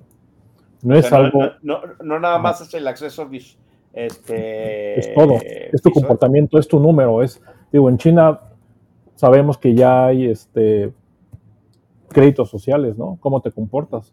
Hemos visto las, las eh, manifestaciones chinas a raíz del, confinamiento. La principal característica es que todos estaban con los rostros tapados. ¿Por qué? Porque lo que, lo que no querían era perder sus créditos sociales por estar manifestándose. Ya. Zoom, como se los comenté al, inicio, Zoom, una de las empresas más populares para, para videollamadas, sí o sí te analiza y te revisa tu comportamiento dentro y fuera de la, de la, de, la plataforma. Pregunta. O sea, aunque lo hagas en, un, en, una cámara web externa, o sea, aunque no uses la cámara web de tu PC. Así es, sí. Básicamente, mientras, Oscar, mientras la imagen pase por el servidor, no importa cómo se haga. Ya, ya, ya, ya, ya entendí. Sí. Ve, lo, lo, que es, lo que no es saber de última tecnología. Y, ya entendí. Y lo que, y lo que hace esto es, pues nos está analizando. Ya muchos dirán, oye, qué tonto los que llenaban los, qué tonto los que llenaban los, los, este, los jueguitos de, de, personalidad de Facebook. Pues hoy la, la, necesidad nos ha llevado que la gran mayoría usemos videollamadas. Pues todo eso nos está midiendo. Y esos grafiquitos que se ven ahí en colorcitos te van midiendo enojos, alegría, seriedad, si estás poniendo atención o no. Todo eso se va a crear modelos para poder predecir lo que estás haciendo. Todos los videos que subimos a YouTube. Los videos que subimos. Sí, este, video Se, este, este, video se sube a YouTube. El, hermano mayor YouTube no nada más nos censura, nos analiza. No nada más nos censura, nos, analiza y, y, nos vende y nos venden nuestra información. ¿Para qué? Para que, para que lo puedan eh, monetizar. ¿Cómo lo monetiza YouTube? Pues a través de comerciales, a través de la publicidad. No, nos, nos vende como ganado. ¿Te acuerdas que hablamos quién fue el innovador de las exit polls? Pues la CBS, porque lo que buscaba era la atención del público que veía la, eh, pues los, los noticieros.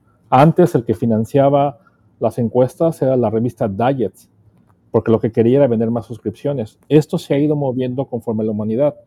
Entonces hoy lo que tenemos que encontrar, lo que tenemos que encontrar y analizar es cómo se comporta el ser humano para que no nos dejemos manipular. Y aquí voy con esto. Y, me gusta que ya he visto varios hilos en, redes sociales sobre esto.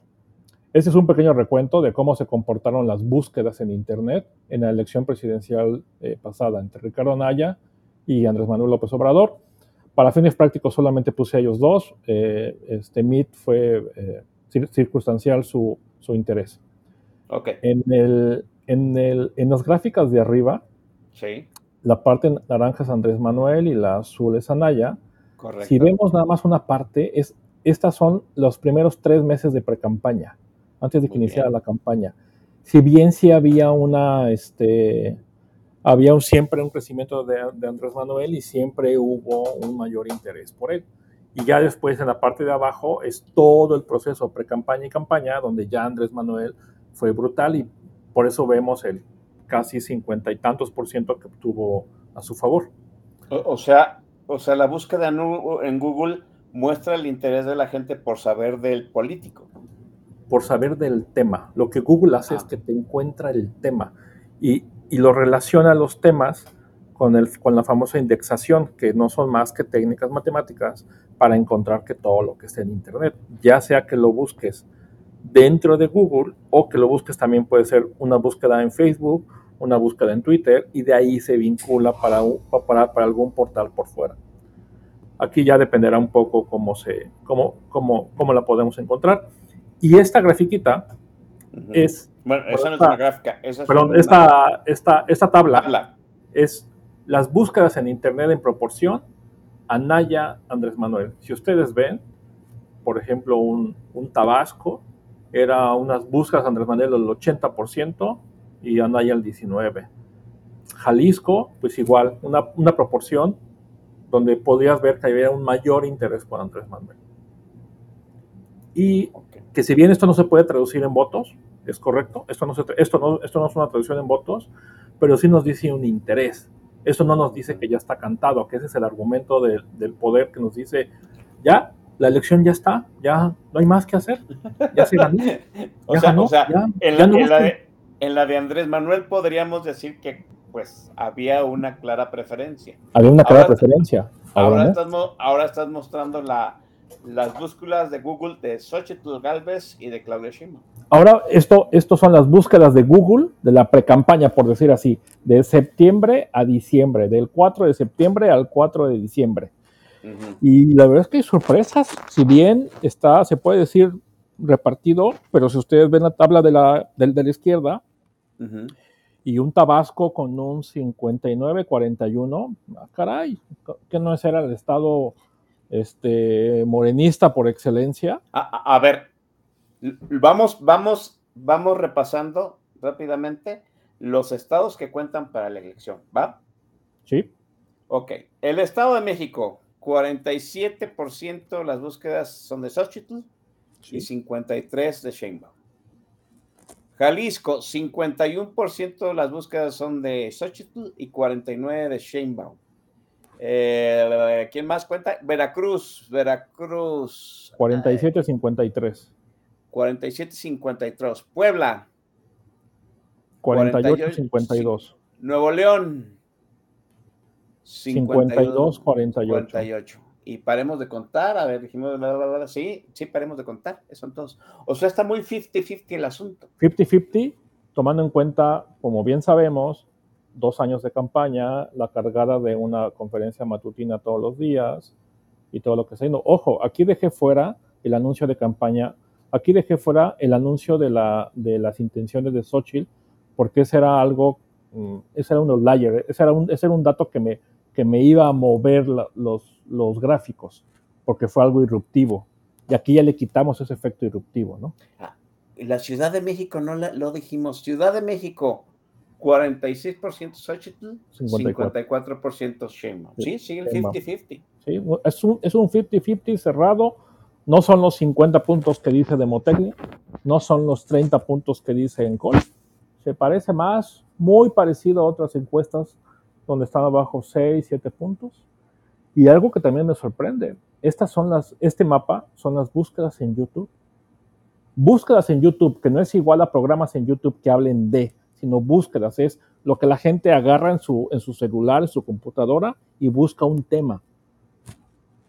En YouTube. O sea, o- o- o sea, en YouTube la más buscada es Xochitl. La más buscada en social, sí, y por mucho.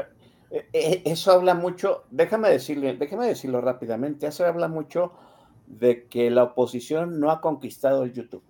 O sea, Eso habla mucho de ah, Bueno, eso habla mucho de varias cosas. Es esto lo que te dice es que la, o sea, la gente la está buscando porque no, exacto, porque no encuentra información.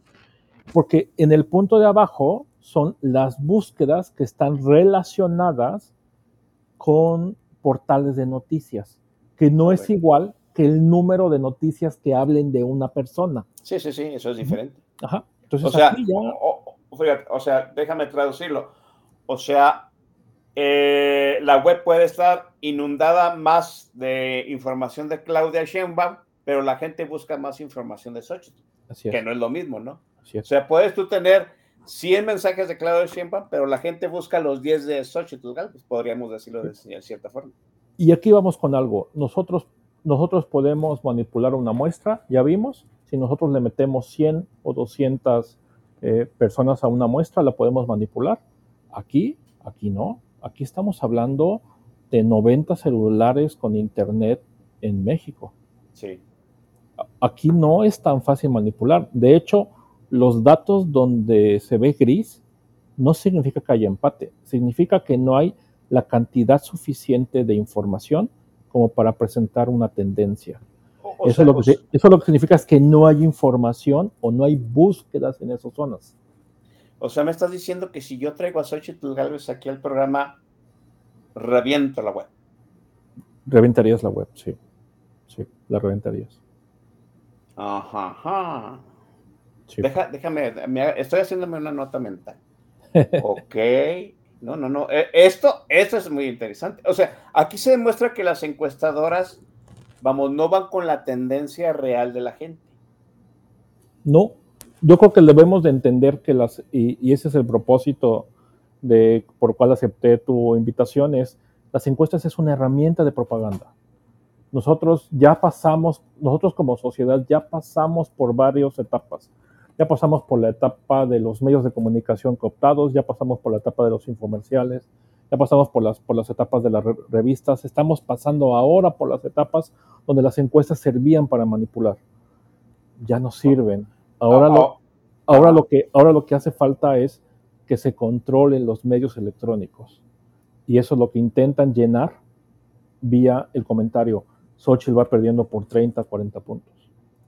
O, sea, es, es- es esa idea, idea muy al principio de esta charla de Inception, ¿no? Dar la idea de que la, de que la elección ya está decidida y de que tu voto no va a representar ningún cambio. Correcto, eso es correcto. Eso es correcto, Oscar. Cuando Y la reali- la real- o sea, tú con estos datos dices que la elección todavía es una moneda en el aire. yo con estos datos digo que la elección está todavía en el aire, eh, sobre todo, sobre todo por la, por la no, porque no hay, porque no hay un candidato de, de MC, porque no hay tres candid- porque no hay tres candidatos. Puede ser la primera vez en la historia del México libre en la que solamente haya dos posibilidades de voto y eso te mueve totalmente la votación. Ah, No, no sé si tengas tú, no sé si tengas tú los datos, a lo mejor me estoy saliendo de la presentación. Que haya irrumpido Samuel sí movió, eh, sí sacudió la estadística que venía mostrando o no, Sí, o, no lo sabes. sí, sí, sí sacudió. Y sí, este, en las tendencias fue, sí movió sobre todo con la población joven. La población joven, eh, amigos que nos escuchan, representa alrededor de 18 millones de votos nuevos. Y nadie le está, na- ni Sheinbaum ni, ni Xochitl le le está están hablando, hablando. sí, sí. No, o sea, eh, voy a hacer un, un hubiera, ¿no? El hubiera es el pasado pendejo de me es el, es el pasado perfecto de me pendejé. O sea, Samuel García sí había una tendencia de llevar la votación a tercios. Así es. Eh, si quieres, eso, eso, eso lo podemos, eso lo podemos eh, ver en la, siguiente, en la siguiente parte de la plática y podemos mandar a, a- a una canción. Porque, además es, Oh. porque además es la favorita, es mi canción favorita de las. Ah, oh, ok, bueno, pues entonces aquí el que manda es el, el invitadazo de hoy que nos está dando pues muchos datos así muy, muy alentadores y muy, muy elu- elucubrantes. Dice, dice Jarocha, ¿no? Que últimamente los programas de política nacional están buenos para Halloween, mucho terror. Pues sí, muchachos, pero pues es que si no nos enteramos, luego viene en él. No se podía saber. Bueno, pues ya supieron. ¿no? Ahora sí presenta tu rola, mi estimado Ciberdarwin. Muchas gracias, Oscar. Eh, esta canción se llama Fabricando Fantasías de Tito Nieves. Escuchen la, la, letra de esta canción de una manera diferente. Esta canción Tito Nieves se la compuso a su hijo menor de edad que falleció. Eh, es, es muy bonita la canción. Va.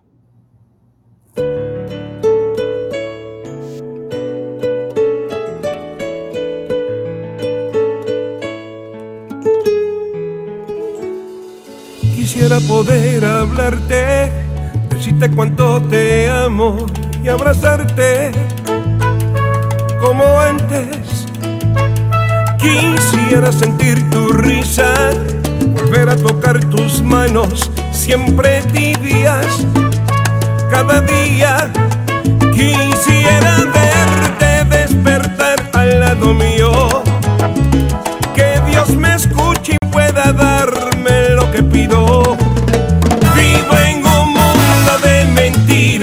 fabricando fantasías para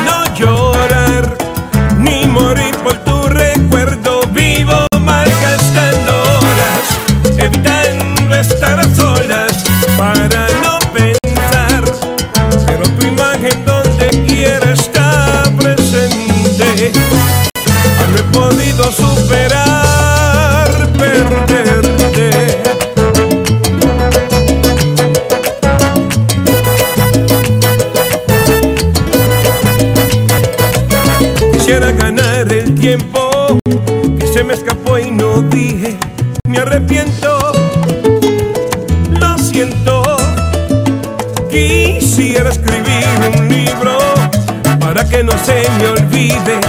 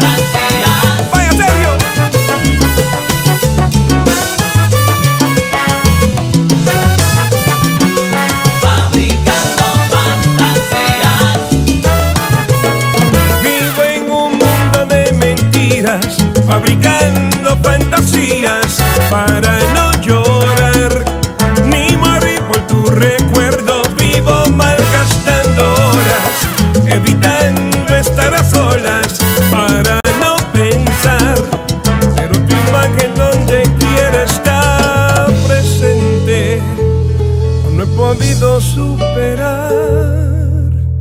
perderte. Bien, estamos de vuelta en Política Nacional. Estamos en una, en una plática harto interesante. Así es como se deben de dar las pláticas. Con numeritos, con datos, con gráficas. Está haciendo una cosa muy chingona este asunto, déjenme decirle. Vuelvo a pedirles encarecidamente a la gente que está escuchando el podcast, den una pasada luego aquí al, video para que vean las gráficas que pues, obviamente mencionamos, pero no se puede, como dicen, no hay nada mejor que una gráfica para evidenciar lo que están mostrando los números. Eh, tuya es el ritmo, tuya es la voz, sí, verdad, ir adelante. Gracias, Oscar. Este, pues bueno, nada más como, como manera de, eh, de conclusión, es que estas, y como comenta también aquí en el chat, eh, que, las, que, las, que las secuencias se equivocaron en, en, en, Argentina y se han equivocado en muchos lados, en, en Estados Unidos, en, Inglaterra, en muchos lugares, básicamente porque es una, es una herramienta de medición que ya no va acorde a, a la dinámica de la población. Hoy necesitamos hacer herramientas diferentes, que es medir, como enseñé hace rato Google, y enseñé Google porque es la que está abierta. Eh, Twitter también tenía antes su, su, su, API abierta para poder hacer estadísticas y, y, análisis de sentimiento, pero ya el señor Elon lo, lo cerró y lo cobra. Lo, y, lo, que, lo, que, en su momento llegó a ser este Leo García, ¿no? Le, exactamente. Y básicamente lo guarda porque él sabe el valor de los datos. Y eso también se ve en Facebook. Facebook tampoco te, da acceso a, los datos, te da acceso a ciertos insights, pero no te da acceso a los datos. Porque pues, los datos valen y así también nos podemos ir de empresa a empresa y hasta llegar hoy al TikTok. Hoy el TikTok es el que tiene el mejor engagement con, las, con, las, con las personas, principalmente los chavos. Por eso la irrupción de Samuel y, y Mariana porque la gente, los jóvenes, están dejando de, de, hacer búsquedas en Google, hacen búsquedas en TikTok. Entonces... ¿Por, por, porque están más... ¿Por qué?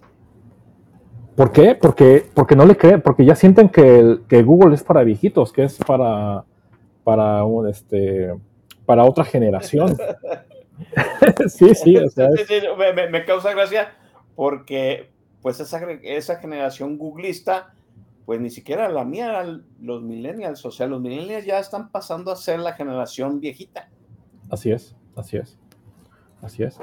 Y, y hoy, y hoy lo que está es hacer un análisis más profundo que, que se hace además, que, que, estoy seguro que lo hace por lo menos el, el que está la candidata del poder, y lo que han encontrado son números muy, pues muy malos porque porque están perdiendo.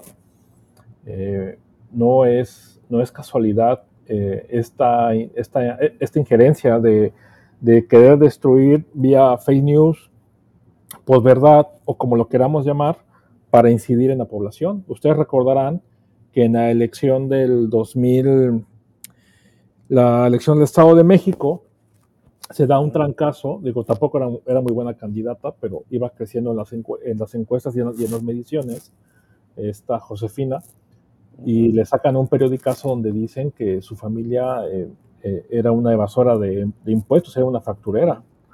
Después con Anaya le, le, sacan un tema de lavado de dinero, que es, bueno, es evidentemente una mentira, que después tuvieron que hasta pedirle perdón, pero pues motivó que, que hasta estuviera fuera del país y la caída en la reputación cayó. Ese, es, ese es, muy, ese, eso es muy prista, ¿no? Calumnia que algo quedará.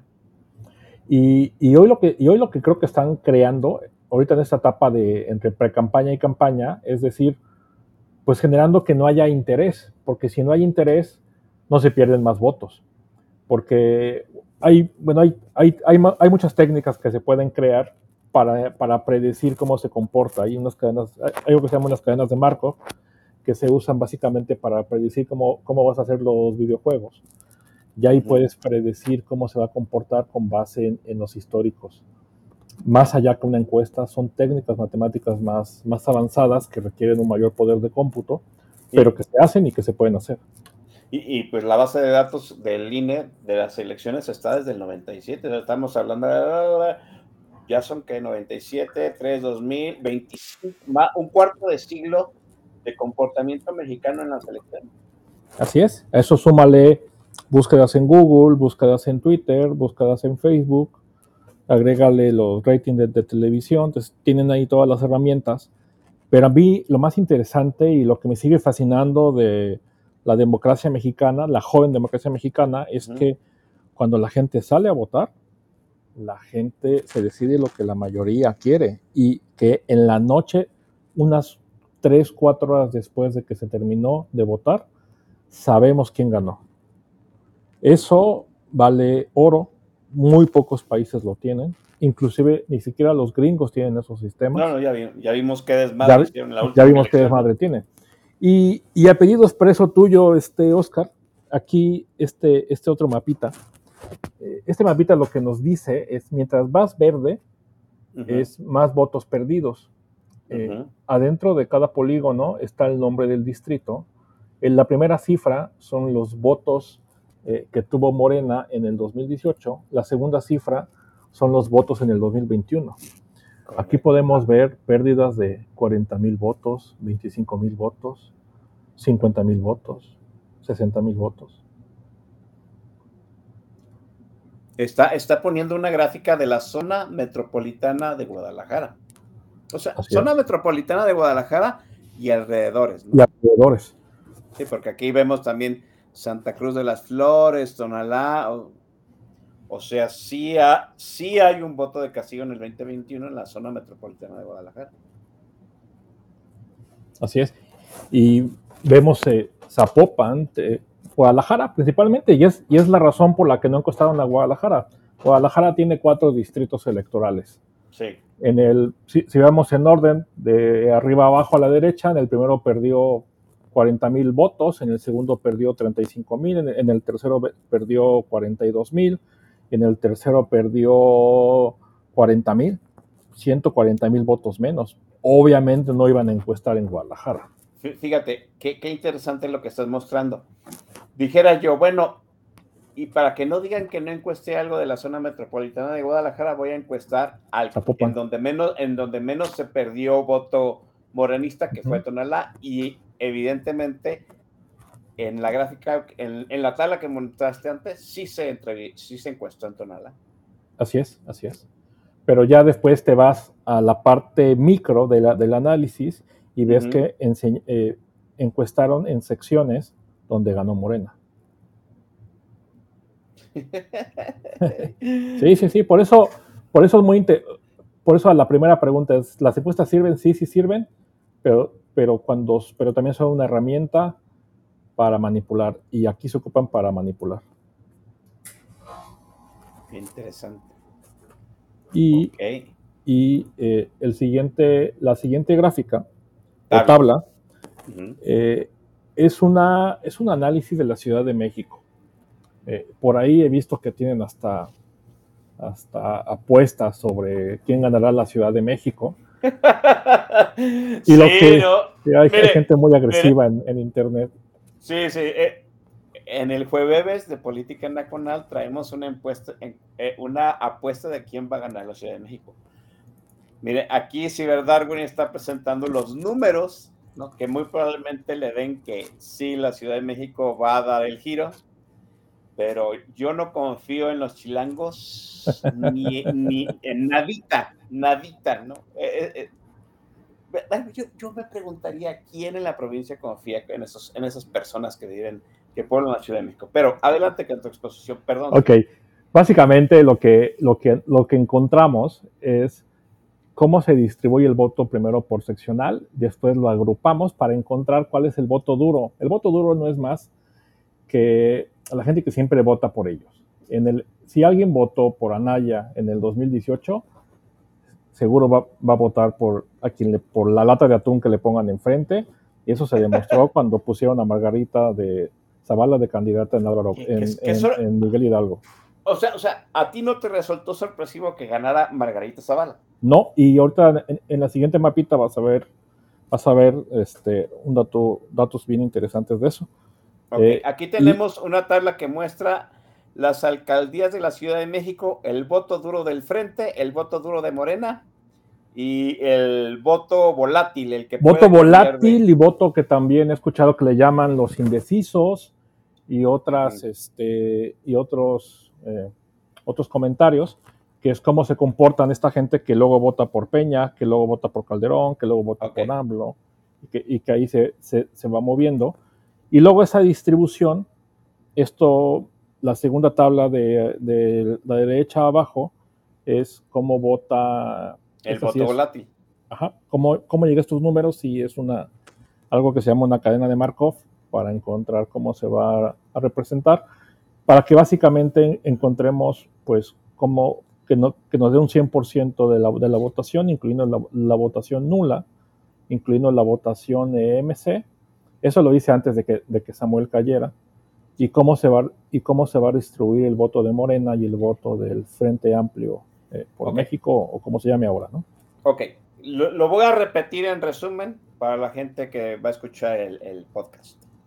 El voto duro del FAM son aproximadamente un millón y medio de votos, aproximadamente, a números cerrados, ¿sí? El voto duro de Morena son un millón setecientos cincuenta mil. O sea, la diferencia son 250 mil votos entre los votos duros. Así Lo es. interesante es el voto volátil, que son dos millones, casi dos millones y medio de, de, de votantes volátiles. Y luego, eh, Ciber Darwin hace una distribución del voto volátil, una probable distribución del voto volátil, y dice que la gran mayoría del voto volátil, al menos el 55% del voto volátil, 55-60% va a votar por el frente. Y sí, eso depende, le, ajá. dependerá mucho de las características de cada, Sí, claro. y de cada, de cada alcaldía y también dependerá mucho eh, de cómo fue De su cómo votación, de cómo Sí. se votó en el, en el 2021. Pero la probabilidad dice que el 50-60% del voto volátil va a votar frente. Va a votar Eso da como resultado que el frente gane la Ciudad de México. Eso va, eso va a dar como resultado que el Frente va a ganar la, la Ciudad de México. Con esta, esta es una estimación de votos. Eh, Lo- como, eh, aquí lo vamos así como guarden este tweet para el 2024. aquí te vamos a te vamos a ventilar con las está bien, cifras. está bien. El que, el que no tenga este, el que no tenga miedo a que no se presente. Ok, el, el- Es- el que no se quiere ensuciar, que no se meta a la cocina, como, como es. decir, que no se quiera quemar, que no se meta a la cocina. Venga. Así es. Esto es, si hacemos un análisis de, de cómo ha votado la gente para la Ciudad de México en la izquierda, es, primero votó por Cuauhtémoc Cárdenas, de memoria se los digo, debe haber tenido alrededor de 1.800.000 votos. Ajá. Después votó por Andrés Manuel con un aproximado de 2 millones de votos. Ajá, Luego llegó. Marcelo. Marcelo tuvo alrededor de 2.2, 2.1 millones de votos. Siguió creciendo. Luego, luego llega Mancera con casi 3 millones de votos. En la madre, o sea, Mancera Hasta, fue. hasta antes, hasta antes de, de la gobernadora del Estado de México, Mancera era el candidato más votado para un puesto que no sea para presidente en todo el país en O toda sea, la en todo el país. O sea, En Mancera ha sido el candidato más votado de to- en toda la historia del país. Ese, ese, ese mismo personaje que no pudo juntar ni 100 mil firmas ha sido el más votado en la Ciudad de México en la historia. ¿Ven por Porque- qué no debem- ¿Ves por qué no debemos confiar en, lo- en los chilangos? Pero viene un tema interesante. Pero, a ver, a ver, pero- venga. pero hay un tema interesante, Oscar, que Ajá. es, uno pensaría, si ya está, si ya está Mancera y luego viene este cambio de Morena con todo el empuje de Andrés Manuel, uno pensaría que más gente votó por, Claudia por, Sheinbaum. por Claudia y no. Por Claudia Sheinbaum votaron 2.4 millones de personas. O sea, perdieron 600 mil votos. Perdieron 600 mil votos. Cuando en esa misma ciudad, por Andrés Manuel, votaron 3.2 millones de personas. Es decir, O sea, o sea, el diferencial entre Sheinbaum y Andrés, Andrés Manuel, Manuel, son en el 2000 1.600.000.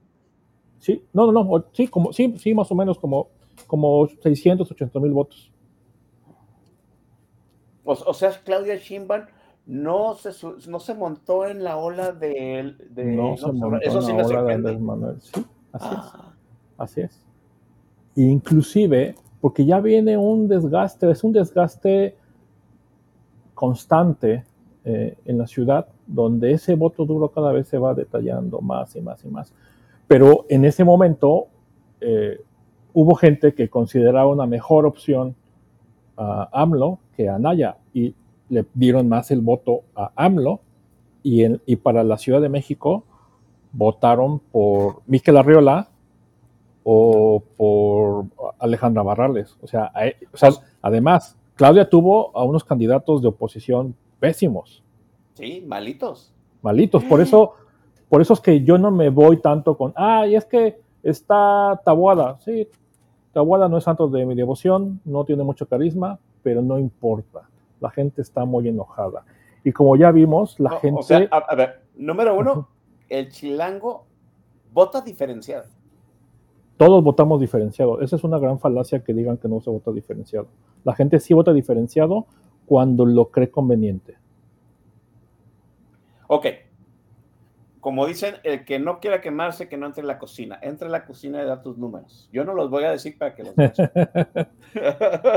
y al final, al final lo que estoy platicando es que mi estimación, y además es una estimación conservadora, Oscar, es que el. Frente va a ganar por 2.8 millones de votos.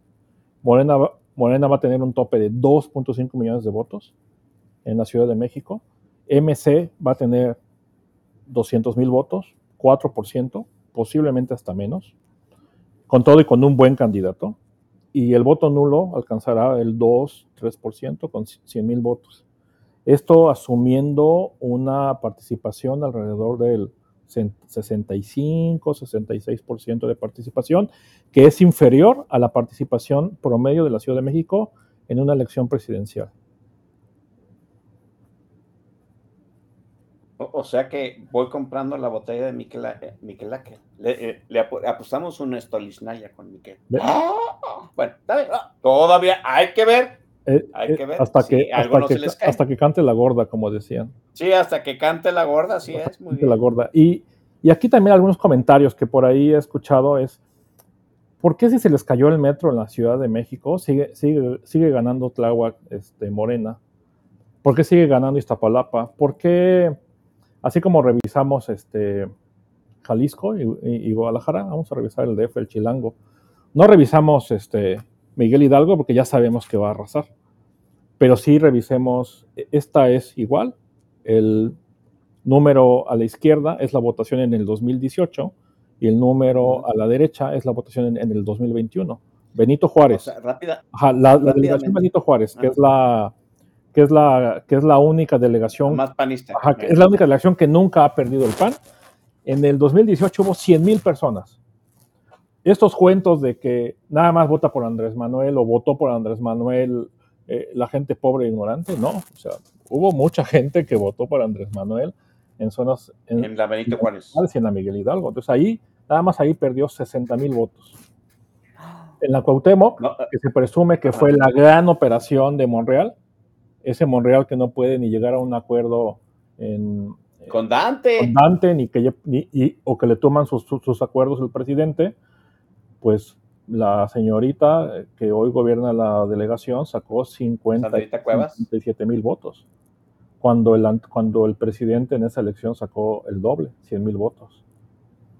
Iztapalapa, vamos a Iztapalapa. Iztapalapa tiene cuatro distritos, cinco distritos que se van a convertir en cuatro, porque además, la, por- porque además hay que decirlo, la Ciudad de México es la, es la entidad en el país que tiene el menor crecimiento de población y eso ha motivado que pierda tres distritos electorales, porque los distritos electorales se representan de manera proporcional a la población que hace para mantener una representatividad.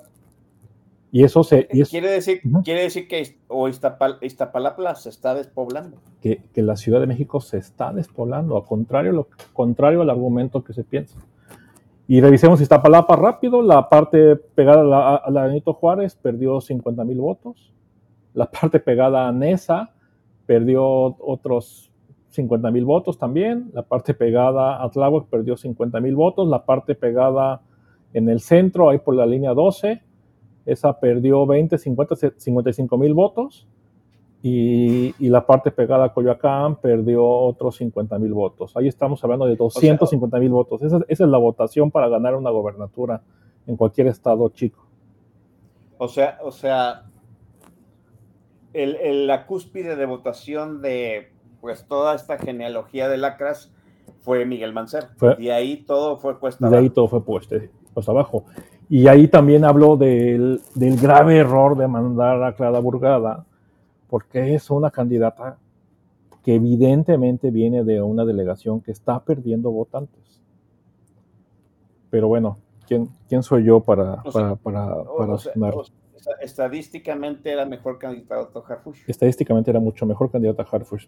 Por eso hablo de que es mejor encontrar a la persona que motiva, ya lo que vimos, la persona que motiva la oxitocina para que, para que tengan lo- los, los comportamientos. La gente vota por lo, que los, por lo que los hace felices. Y a la población la iba a hacer feliz ver a un, a un personaje guapo en la, en, la boleta, no a alguien capaz. Eh, eh, eh, dice Jarocha que son buenas noticias. Pues yo no lo veo como buenas, buenas noticias, muchachos. Número una, porque el régimen, si no va a ganar por las buenas, va a querer ganar por las malas. Entonces, váyanse, vayan, vayan preparando su, el obús revolucionario de sus abuelos, muchachos. Y Eh, la las dos últimas filminas, porque este programa ya está kilométrico, mi estimado Sí, ya nada más para terminar el, el tema de Tláhuac, en Tláhuac se perdieron 60 mil votos. ¿Por qué sigue ganando Tláhuac? Porque ahí la diferencia, ahí Morena arrasaba un 80-20 y por eso termina. Entonces, un poco para... Eh, Ajá. O sea, qu- quiere decir que las, que las alcaldías que todavía alcanzó a ganar Morena era porque el diferencial era muy, muy grande. Así es, así es. Y al final, pues también para que le saquen muchachos, para que le saquen captura de pantalla, pues así, así es como yo creo que se va a comportar la Ciudad de México. No nada más va, va a mantener las delegaciones que ganó en, en el 2021, sino que va a ganar las que faltan. Va a ganar la Gustavo Madero, va a ganar Iztacalco. Y, y la verdad es porque no me aventuré a que perdiera Iztapalapa, pero puede ser que hasta pierda Iztapalapa también. El, el, el, el, el priista que este, regía en Coajimalpa se volvió morenista. ¿Eso influye? Eh, no. Eh, básicamente, eh, Coajimalpa representa. Acá está. Coajimalpa representa. Ay, no lo encuentro. Aquí está Coajimalpa, 200, Morelos es el 200 tercero. total, la, to- la total de votación de Coajimalpa son 200 mil votos. Pues nada más son los votos que se, que la- que es, que se ganaron en, en Iztapalapa. La totalidad de los votos de Coajimalpa representa los votos que ganó eh, el Frente, nada más en Iztapalapa. Estadísticamente, Y- y- estadísticamente no representa mucho. Y, es- y eso suponiendo que el Que lleva la traidor totalidad de- los votos, que- claro. Exacto, exacto, que el traidor de Coajimalpa jalara todos los votos. Sí, ¿no? así es, así es. Lo que se quiere construir es una narrativa de que, de, que, de que importa mucho y de que se está desinflando y de que todos se van, similar a la que hicieron en el, en el 2018, que es algo a lo que tú has puntualmente llevado un- un- una narrativa que es la misma estrategia que se siguió buscando acercar a un panista, a un rojo, a, a la hija de Maquillo, para que este, sea la buena onda con los medios, a dar entrevistas, a no, a- a no tener vergüenza. Esa, esa es la estrategia. La, gran pregunta es cómo será la otra estrategia, ¿no? La de la guerra sucia, porque es evidente. Ya, de hecho, ellos ya están diciendo que hay guerra, guerra sucia y acuérdense que el que lo anuncia es el primero que lo hace. Así es. La última filmina. Ah, pues es esta. Es esta, Ah. es esta. Yo con esa me quiero despedir. El, con el corazón chilango en otro color que no sea morena. Pues veremos cómo, cómo se sucede, pero ahora sí, muchachos, ya están más enterados de cómo está el asunto, con números, cómo se truquean las, las encuestas, cómo se puede ver que evidentemente las encuestadoras no están siguiendo la tendencia con otro tipo de herramientas y hasta se les ha pronosticado cómo va a quedar el chilango de acuerdo a, a lo que matemáticamente se está evidenciando aquí. Sería muy interesante más adelante ver cómo ha cambiado la tendencia, si verdad, Darwin. Me gustaría, no sé, en el 2024, antes de la elección, cómo va el mapa y contrastarlo con lo que Claro. dado. Claro, claro, Sí. claro, con gusto. Mientras, déjenme despedir y agradecer. Si verdad, alguna ha sido una gran charla. Ah, yo me he quedado con la boca abierta en muchas cosas. Supe de muchas cosas también. Yo no sabía que estaban todos los datos en el, en el INE. Híjole, lo que no haría yo con esos datos, ¿no? Imagínate cargar todos esos datos por, por, este, por distrito, lo que no se podría decir con esta información. Y Seguro se- hay, hay gente que lo tiene, ¿no? Con gusto te los paso cuando quieras. Ah, tú los tienes. Sí, claro, pero es de acceso, es de, es- es de acceso público y es fácil y además Además, este país tiene instituciones muy fuertes aún. Además, están los datos que puedes vincular, donde puedes encontrar cuánta población hay de, ciertas edades y demás. No puedes acceder al, al, padrón electoral, que eso es ilegal, pero sí puedes estimarlo. Qué interesante. Mire, esto que están mostrando aquí, Ciber Darwin, sí, usted lo puede traducir en Morena ya no puede ni siquiera ratificar a la fiscal carnal. ¿Sí? ¿Por qué? Precisamente por eso, porque ya no tiene, ya no tuvo los votos necesarios para sostener el Congreso de la Ciudad de México y miren ahora todo lo que les está costando. Pues ha sido una mala, una mala semana para el presidente, independientemente que haya metido su esquirón en la Suprema Corte de Justicia de la Nación. Y como, sí, y como, y, y, y también para, para finalizar como, como cucarachas, eh, los, los llamados izquierdistas gobernaron la Ciudad de México durante 25 años, la van a perder en, en, el 24, pero van a estar en el poder 20 años en el Estado de México. No veo cómo pierdan el Estado de México también. Bueno, el estado, bardemos el Estado de México y entreguemos, entreguémoselo a Morena para que se vayan todos ahí, ¿no? Joven, señor Darwin, nuevamente te agradezco la charla, que hayas aceptado la invitación, que hayas preparado esta presentación y que hayas contestado a todas mis preguntas de una forma puntual. La, la, la chamacada aquí te agradece, yo te agradezco más. Gracias, Oscar. Muchas gracias a Eh, todos. te estaremos molestando por ahí adelante en el 2024 y aquí la plebada, qué, pinche expresión, así me, me abofeteo por andar diciendo eh, cosas muy norteñas. La, la, la gente pide, por favor, que si esta presentación está de alguna forma disponible, pues se los hagas llegar. Yo te sugiero, pues que ahora sí ya, por favor, hablas, hablas tu arroba ahí en Twitter, ¿no? Para que ahora sí sea oficial que existe arroba ciberdarwin y les des a, a los muchachos todo lo que se merecen. Perfecto, sí, les, les avisaremos aquí a los medios de Política Na- Nacional la, la arroba y, y les compartimos las gráficas, como no, y se las compartimos ahí con una, con una marquita de agua porque ya he visto varios que se andan pirateando las ideas, pero no importa. Sí, sí, no, no, no, sí, para que luego aparecen estas gráficas en, allá con las grandes cacas de los medios y se hacen propio de la información. Jóvenes, yo me despino. La semana que entra el último programa de política nacional, hasta ahora, hasta ahora está eh, ratificado el maestro Don Vix y Pablo Magluf y, estamos haciendo changuitos y una vaquita. Vamos a pasar la charola como si fuera el diezmo en misa para llegarle al precio al, al jefazo esquetino. Eh, Ciber Darwin, nos despedimos. Presenta la última rola de tu muy salsero eh, playlist. Sí, para, para terminar, para que ya se vayan todos a, a continuar con, la, con las posadas, esta es eh, Guayacán Orquesta, eh, siguiendo el ritmo salsero, invierno en primavera.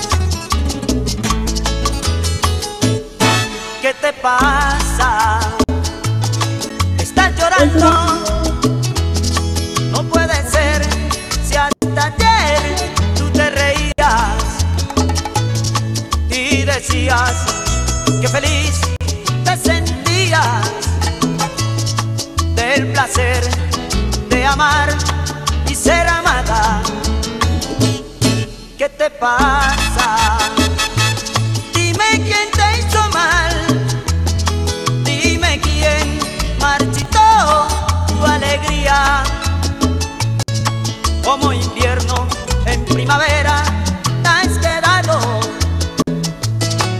Ya lo ves, fue llover